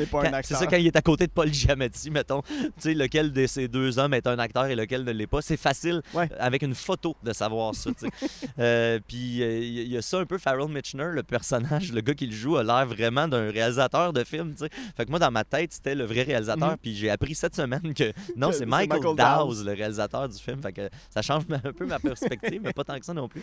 Euh, L'histoire de Fubar, c'est justement un réalisateur euh, qui s'appelle Farrell Mitchner, qui était peint un peu comme un gars un peu stock-up, euh, réalisateur de films un peu prétentieux, euh, que tu comprends qu'il arrive avec une vision un peu hautaine, un peu condescendante sur euh, ces gens-là. C'est comme le gars qui vient d'un milieu aisé, qui s'en va voir un peu ce qu'il considère, lui, comme étant de la, de la racaille un peu. Ouais. Puis quand il y a une, une scène de brosse à un moment donné dans le film où est-ce que Farrell est arraché complètement, puis il tombe là-dedans, sa, sa vraie pensée un peu ressort, puis il fait, qu'est-ce que vous faites dans la vie, vous autres? C'est quoi vos vies? tu sais, Vous faites rien, puis là, j'ai pas besoin de vous autres dans la vie. Là. Si je me retourne, je peux trouver deux gars exactement comme vous autres puis faire la même affaire. Alors que c'est pas vrai du tout. Ouais. Alors qu'à ce moment-là, dans le film, non, non, euh, t'as, quelque chose qui est bon, là. Ça commence comme ça avec ces deux gars-là, des headbangers, Ouais. Dean, Dean et et Terry, euh, deux dudes avec les cheveux longs, crasseux. euh, qui- pour vrai, nous autres, c'était un peu une vision romantique de ce qu'on aimait quand on était au cégep. Là, pour vrai, là, le, faire le party quand tu veux, Ouais. euh, le- le- le- avoir une hygiène douteuse un peu, euh, juste comme te crisser de tout. Là, on était bien gros là-dedans. là, Mhm. puis on, on, très euh, jackass aussi, un petit côté jackass, se faire mal volontairement. Beavis Butthead and puis- Butthead, tu sais, c'était beaucoup dans, dans, dans l'air du temps. Puis nous autres, on, on- on aimait beaucoup ces, ces personnages-là qui devenaient, c'est quasiment une vision romantique là, à la, euh, euh, euh, voyons, c'est l'auteur euh, des, des contes de la folie ordinaire, euh, voyons, euh, le, le- le style d'auteur trash là, euh, qui est tout le temps sous, puis qui est, Hey, pourquoi j'oublie son nom, bref. Québécois, ça? Non, non, non, américain à l'os là.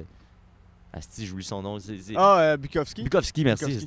Bukowski. qui est tout le temps en train sais, ça, de se caler. tu sais, ça- son chapitre commence par euh, J'ai calé 3 litres de vin, puis je suis parti faire ça. Puis là, tu Ouais. fais, Ah, tabarnak, ok, ça va être ça. Là. Fait que là, tu suis un gars qui est désagréable, qui est violent, qui est pas une bonne personne. là, euh, fondamentalement, euh, euh, parce que je pense que c'est par ignorance dans son personnage. Là, euh, mais tu sais, le fait d'être alcoolique aussi, ça fait que tu te calisses d'un peu tout le Mhm. monde, puis tout, fait que ça te rend désagréable. Même si tu poses pas des gestes volontairement méchants, tu finis par être une moins bonne personne à cause que tu as des problèmes de consommation. Puis, tu sais, fait qu'on est un peu là-dedans, mais nous autres, on est à l'âge où on est au cégep. Fait que c'est on- cool. Ouais, on n'est pas des alcooliques, on est des étudiants de cégep.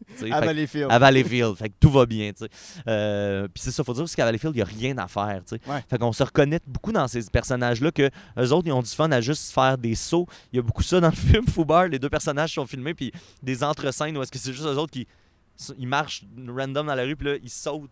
Ils font juste sauter, puis là, l'autre le voit, puis il saute sur... Mais il n'y a pas de motivation à sauter, c'est juste, ils font un saut. Fait que là, nous autres, on a commencé à faire ça. Ce film-là nous a bien influencé à faire des shotguns de bière à Dom Massy qui commence à faire des sauts, puis là, qu'on se- ah, c'était un petit beau saut, ça. Puis là, tu sais, hey, 180, tu sais, toutes des affaires qui sont pas vraiment athlétiques, être faussement athlétique, euh, juste, tu sais, parce qu'il y a rien à faire dans notre ville, puis il y a pas grand-chose à faire. Fait que des fois, juste aller dans un champ faire des sauts, c'est une activité. c'est ça qui a fait inventer Adam puis Max le jeu de kick la pomme, d'acheter un sac de pommes, puis d'aller avec des bâtons de hockey déguisés en famille d'arèche, smasher des pommes, tu sais, pour, euh, je sais pas, pour vider les, les- les émotions des fois. C'était quand on Ouais. avait une peine d'amour, des fois, on allait Ah. smasher des pommes. Euh, Ma- Max a une tune qui s'appelle Kick la pomme d'ailleurs, qui raconte cette réalité-là. L'écouter. Fait que tu sais, il y a- il y, a tout ça dans ce film-là, puis euh, les, les personnages deviennent quelque part attachants à travers tout ça. Euh, puis tu sais, euh, c'est habilement construit aussi. Il y a- quand même de quoi de vraiment bon dans le, le côté faux documentaire. Mhm. Les personnages sont très réalistes, tu sais, les personnages sont, sont, crédibles. Tu peux penser que c'est un vrai documentaire pendant certains moments. Il y a des moments où est-ce que aussi les gens savent pas qu'ils sont dans un documentaire, là, le côté barat un peu. Là.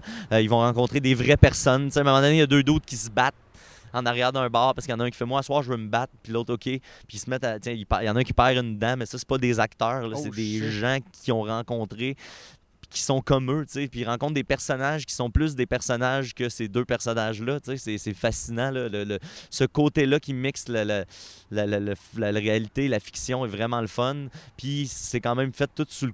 tu sais, c'est un documentaire, ils sont partis avec une caméra, puis ils ont découvert ça, puis c'est arrivé, tu sais, les choses que tu vois à l'écran, des fois, ben, sont arrivées Mhm. comme ça, Euh, ça n'a pas été planifié, puis ça, ça, ça fait un côté très beau du film, puis il y a quand même une trame narrative, où le personnage de Dean a une ex avec qui une petite fille, un bébé qui a l'air d'avoir comme un an et demi, deux ans peut-être. Euh, puis euh, pendant le film, ben, euh, Terry, euh, qui est un peu le- son ami, un peu loser, tu sais, dans des une gang de losers, t'as as toujours un qui est comme quand même plus dominant, puis l'autre Ouais. dominé. Là, tu comprends que Dean, c'est le gars le plus dominant un peu, puis Terry, c'est le gars qui se laisse faire, qui se laisse manger à laine sur le dos. C'est, le Dean vit chez lui. Euh, tu sais, puis à un moment donné, Farrell a cette discussion-là avec lui tout seul, la seule avec Terry. Tu trouves pas qu'il t'exploite? Non, arrête, lâche-moi. Il m'exploite pas, ce gars-là. Puis là, ben oui, il t'exploite. Tu fait, tu fais ci, ça, ça. Lui, il fait rien. Dis là, lâche-le, il a le cancer. tu sais.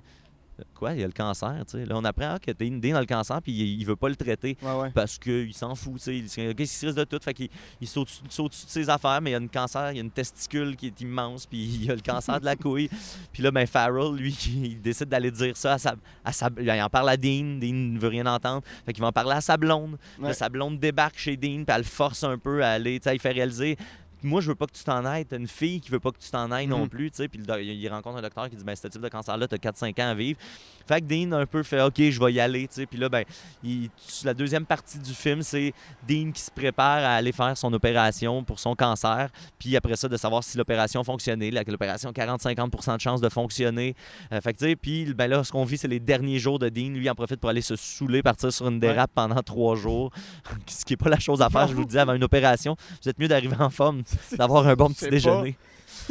Puis tu t'as- t'assistes à cette espèce de débauche-là, un peu des derniers jours de Dean.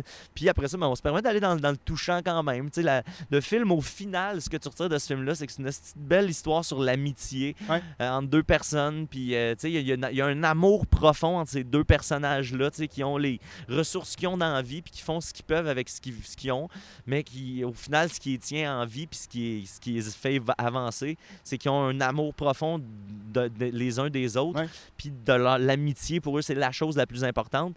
Euh, puis il y a aussi cette, cette chose-là dépeinte aussi parce qu'ils ont un autre, un troisième ami qui était leur ami de party dans le temps, qui s'appelle Troy, euh, le- dont le surnom est Tron.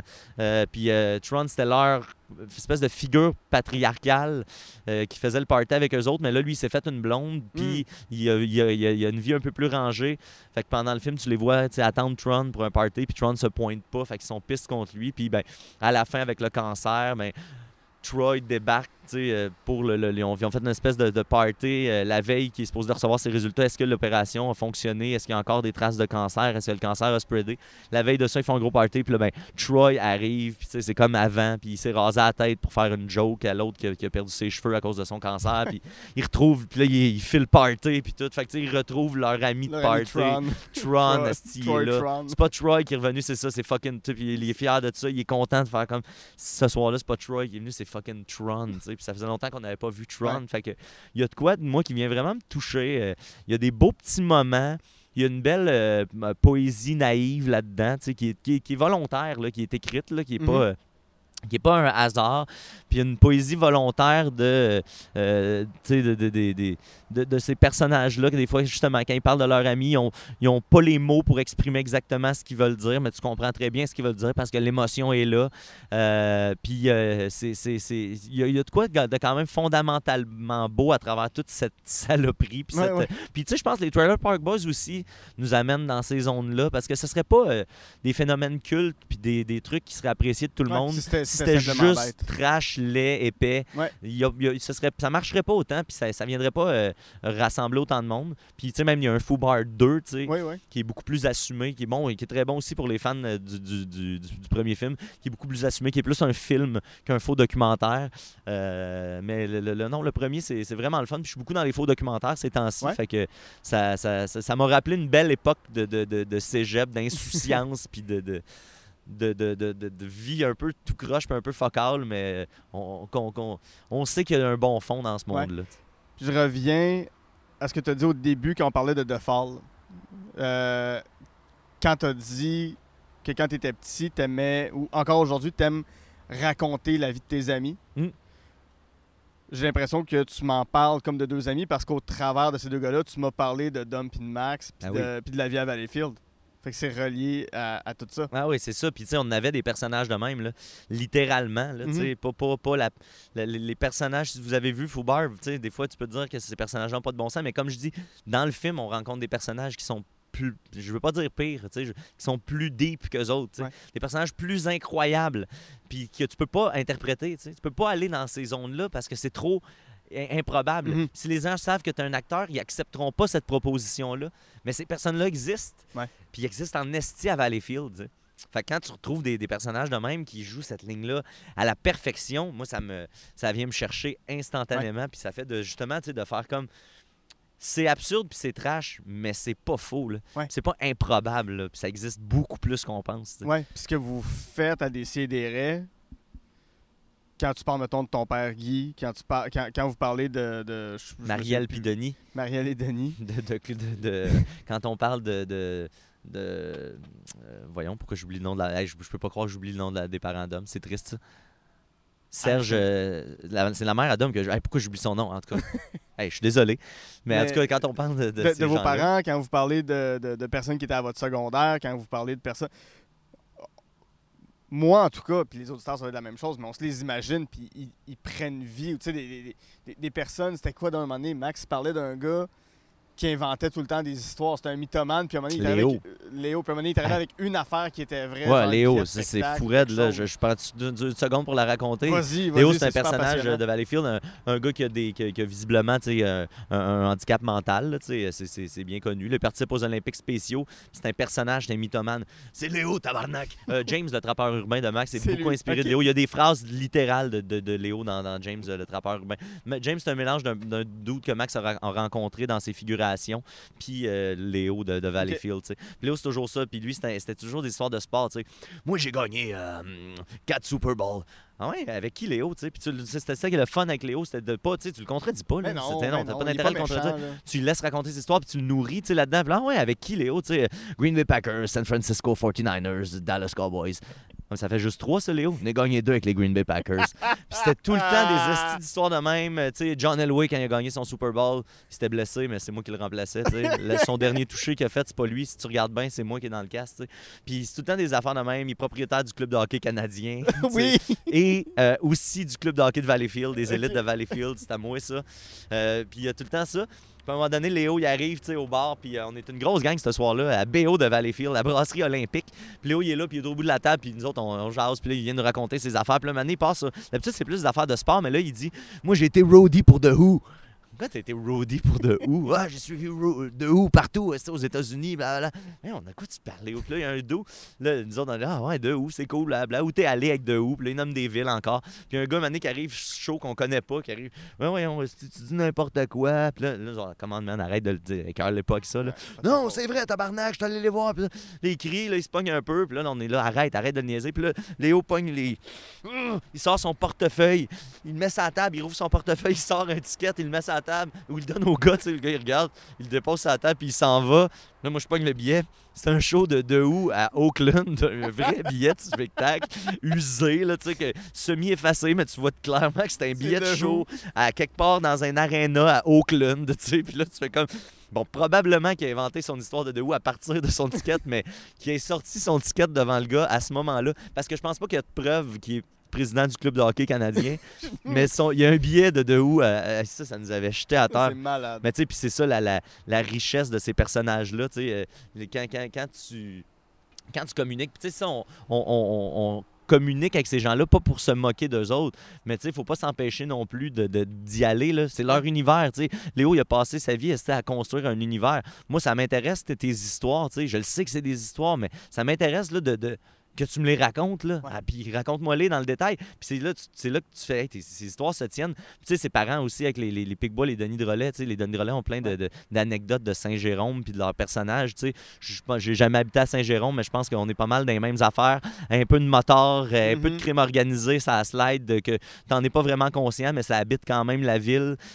Il y a beaucoup de, de- de problèmes tu reliés à la, la consommation, la santé mentale. Euh, fait que beaucoup de personnages qui sont un petit peu laissés à eux-mêmes, mais qui réussissent à survivre dans, dans cet univers-là, puis euh, tu qui sont faciles à juste passer à côté, mais quand tu te mets vraiment à t'intéresser à ces personnes-là, ça devient des gens qui sont, qui sont fascinants, là, puis euh, tu euh, de, de- de les encourager, entre guillemets, là-dedans, c'est pas, pas de se moquer d'eux, euh, tu il y a y, a manière d'aller dans leur univers, puis de, de, de, de, de les laisser aller Ouais. là-dedans, parce que c'est ça qui leur fait du bien, puis c'est ça qui leur fait plaisir, puis Léo, il est content en quand t'es impressionné, quand il dit qu'il il bench dans les 300, 400, 800 livres, tu sais, puis tu fais, tabarnak, 800 livres! 800 livres, Oui, oui! impressionnant. Oui, tu sais, puis là, il a tabarnak, puis là, tu sais, puis tu lui demandes combien il y a de, de régates, euh, Léo, tu lui demandes, puis quand il dit qu'il y en a 8, tu capotes. Quand il dit qu'il y a- qu'il y a- qu'il y a 12 skidoo, quand il dit qu'il y a des panthères noires, esti, m'as-tu vu la semaine passée avec mes panthères noires? J'avais mes deux bébés. Moi, quand je dis assis, c'est assis. Je leur donne des hosties de T-bone steak, tu. C'est- C'est ça, là, Léo. Puis là, tu sais, pourquoi j'irais non? C'est Non, pas c'est vrai. ça. Je t'ai vu la semaine passée, t'étais sur ton bicycle, t'étais pas dans ta Ferrari, tu sais. Ça, ça- ça te fait quoi? de Qu'est-ce que ça te fait, ça te tu fait sais? quoi d'embarquer? Il y a du monde tu qui se pogne avec lui pour ça, puis tu fais, voyons, monsieur, tu sais, laisse-les vivre, puis laisse-les vivre son, son rêve. Le, le- le fait que des gens se pognent avec lui, c'est juste une preuve qu'il est peut-être plus intelligent qu'eux. Mais vraiment, tu sais, puis pas- embarque dans la proposition. C'est c'est- c'est- c'est la meilleure dur. affaire à faire. Non, c'est pas dur, puis c'est le fun. C'est le fun pour tout le monde. Puis tu sais, il y a toujours quelqu'un qui va faire Ah, mais vous êtes pas fin avec lui. Comment? Au contraire, tu sais, au contraire, tu sais, de, de pas. Le traiter de manière comme condescendante, puis de faire Hey, non, euh, là, Léo, là, ce que tu dis, là, c'est des ça, mensonges. mensonge. là, tu sais, mais c'est des mensonges qui font chier qui, là, John. Elway. tu sais, John Elway, il est- Hey, c'est pas vrai, c'est moi qui l'ai fait, ce toucher-là au Super Bowl. c'est pas lui, tu sais. C'est ça. Puis John Elway va jamais arriver à faire comme excusez. Hey, là, mais- hey. Là, le, ce gars-là, non, le gars là, qui arrête pas de raconter mes histoires, là, arrête. Mais non, ça fait pas mal à personne, puis il est bien, lui, qui raconte ces affaires-là. Ah oui, c'est sûr. Mais rendez le monde bien, c'est ça l'idée? Ouais. Mathieu, Hey, c'était tellement le fun. trois heures de podcast. Je sais pas ça a duré combien de temps pour vrai. C'est le plus long épisode, c'est sûr. Je Mais c'est le m'excuse. fun. Non, non, non, excuse-toi pas, c'est super le fun. C'était sûr. Si on veut te suivre, si on veut voir ce que tu fais, si on veut euh, t'écouter, on va où? Ben là, ces temps-ci, je suis sur. Au moment où ça va sortir, je sais pas si ça va être encore vrai, mais je Ouais. suis- je, suis sur Twitch, Mean Niket, euh, d'un seul mot. Euh, Mean. M-A-N. Ouais, M.E.N. en l'honneur de Mean Gene Ockerland, un grand présentateur de lutte, euh, celui, que vous voyez avec Hulk Hogan, puis Ah avec ouais, euh, le petit moustachu. C'est parce que j'ai une petite moustache, puis Ah j'ai ouais. de la calvitie moi aussi, fait que je m'identifie bien gros à Mean Gene Let's Ockerland. go. Euh, fait que Mean Niket sur Twitch, là, ces temps-ci, je suis là 4 jours par semaine, toujours de nuit, à 22h, lundi, mercredi, vendredi, dimanche, lundi lutte, mercredi gaming, vendredi random, dimanche documentaire. J'essaie de varier un peu, une super belle communauté qui est en train de se bâtir là. Puis sinon, ben, tous les samedis à Décideret sur les ondes de choc.lol.tazar. Vous pouvez nous suivre surtout sur Facebook. Hein. Décideret, avec euh, Dom Massy, euh, Maxime Gervais des Picbois, euh, Julien Bernatchez aussi des Ouais. Picbois, disons-le. Euh, Murphy Cooper, Étienne Forêt, Linda Bouchard, Sophie Postcroto, plein de monde. Jeff Provençal qui vient faire son tour, André Péloquin. On a plein de collaborateurs Ouais, ouais. à travers ces dix années-là. C'est là que vous pouvez me voir Nicolas. le plus. Nicolas, ouais. Pas obligé de le nommer non plus. là. J'essaie de faire de la pub pour mon show. Euh, vous allez comprendre si vous découvrez l'univers merveilleux de DCDR. On se prend pas au sérieux, c'est random en esti. Le rendez-vous le plus random de choc. On jase de tout et de rien. Puis on se fait beaucoup, beaucoup, beaucoup de fun. On rit énormément dans ce podcast-là. Puis ça crée vraiment un. Embarquez dans le bateau. Là, vous n'avez pas 10 ans de rattrapage à faire. Embarquez Non, dans le bateau. Vous comprenez. C'est comme la lutte. Tu comprends pas tout au début. Puis un moment donné, tu finis par pogner les référents. Puis c'est le fun. Il y a beaucoup de gens qui nous écoutent à rebours, qui nous racontent ça, qui euh, finissent par revoir l'origine du. Puis là, Waouh, c'est comme une belle découverte. Mais c'est pas mal ça. Puis euh, euh, on, on- on se revoit en tant que mercenaire de, de- du spectacle. On va peut-être se recroiser euh, dans plein de domaines. Puis j'ai pas assez de monde qui me vienne me saluer. C'est pas quelque chose qui me dérange. Fait que si vous voulez me dire un petit coucou, je suis bien partant. Excellent. Là-dessus, mon nom est Guillaume Saint-Cyr avec Mathieu Niquette. On a Jasé de film.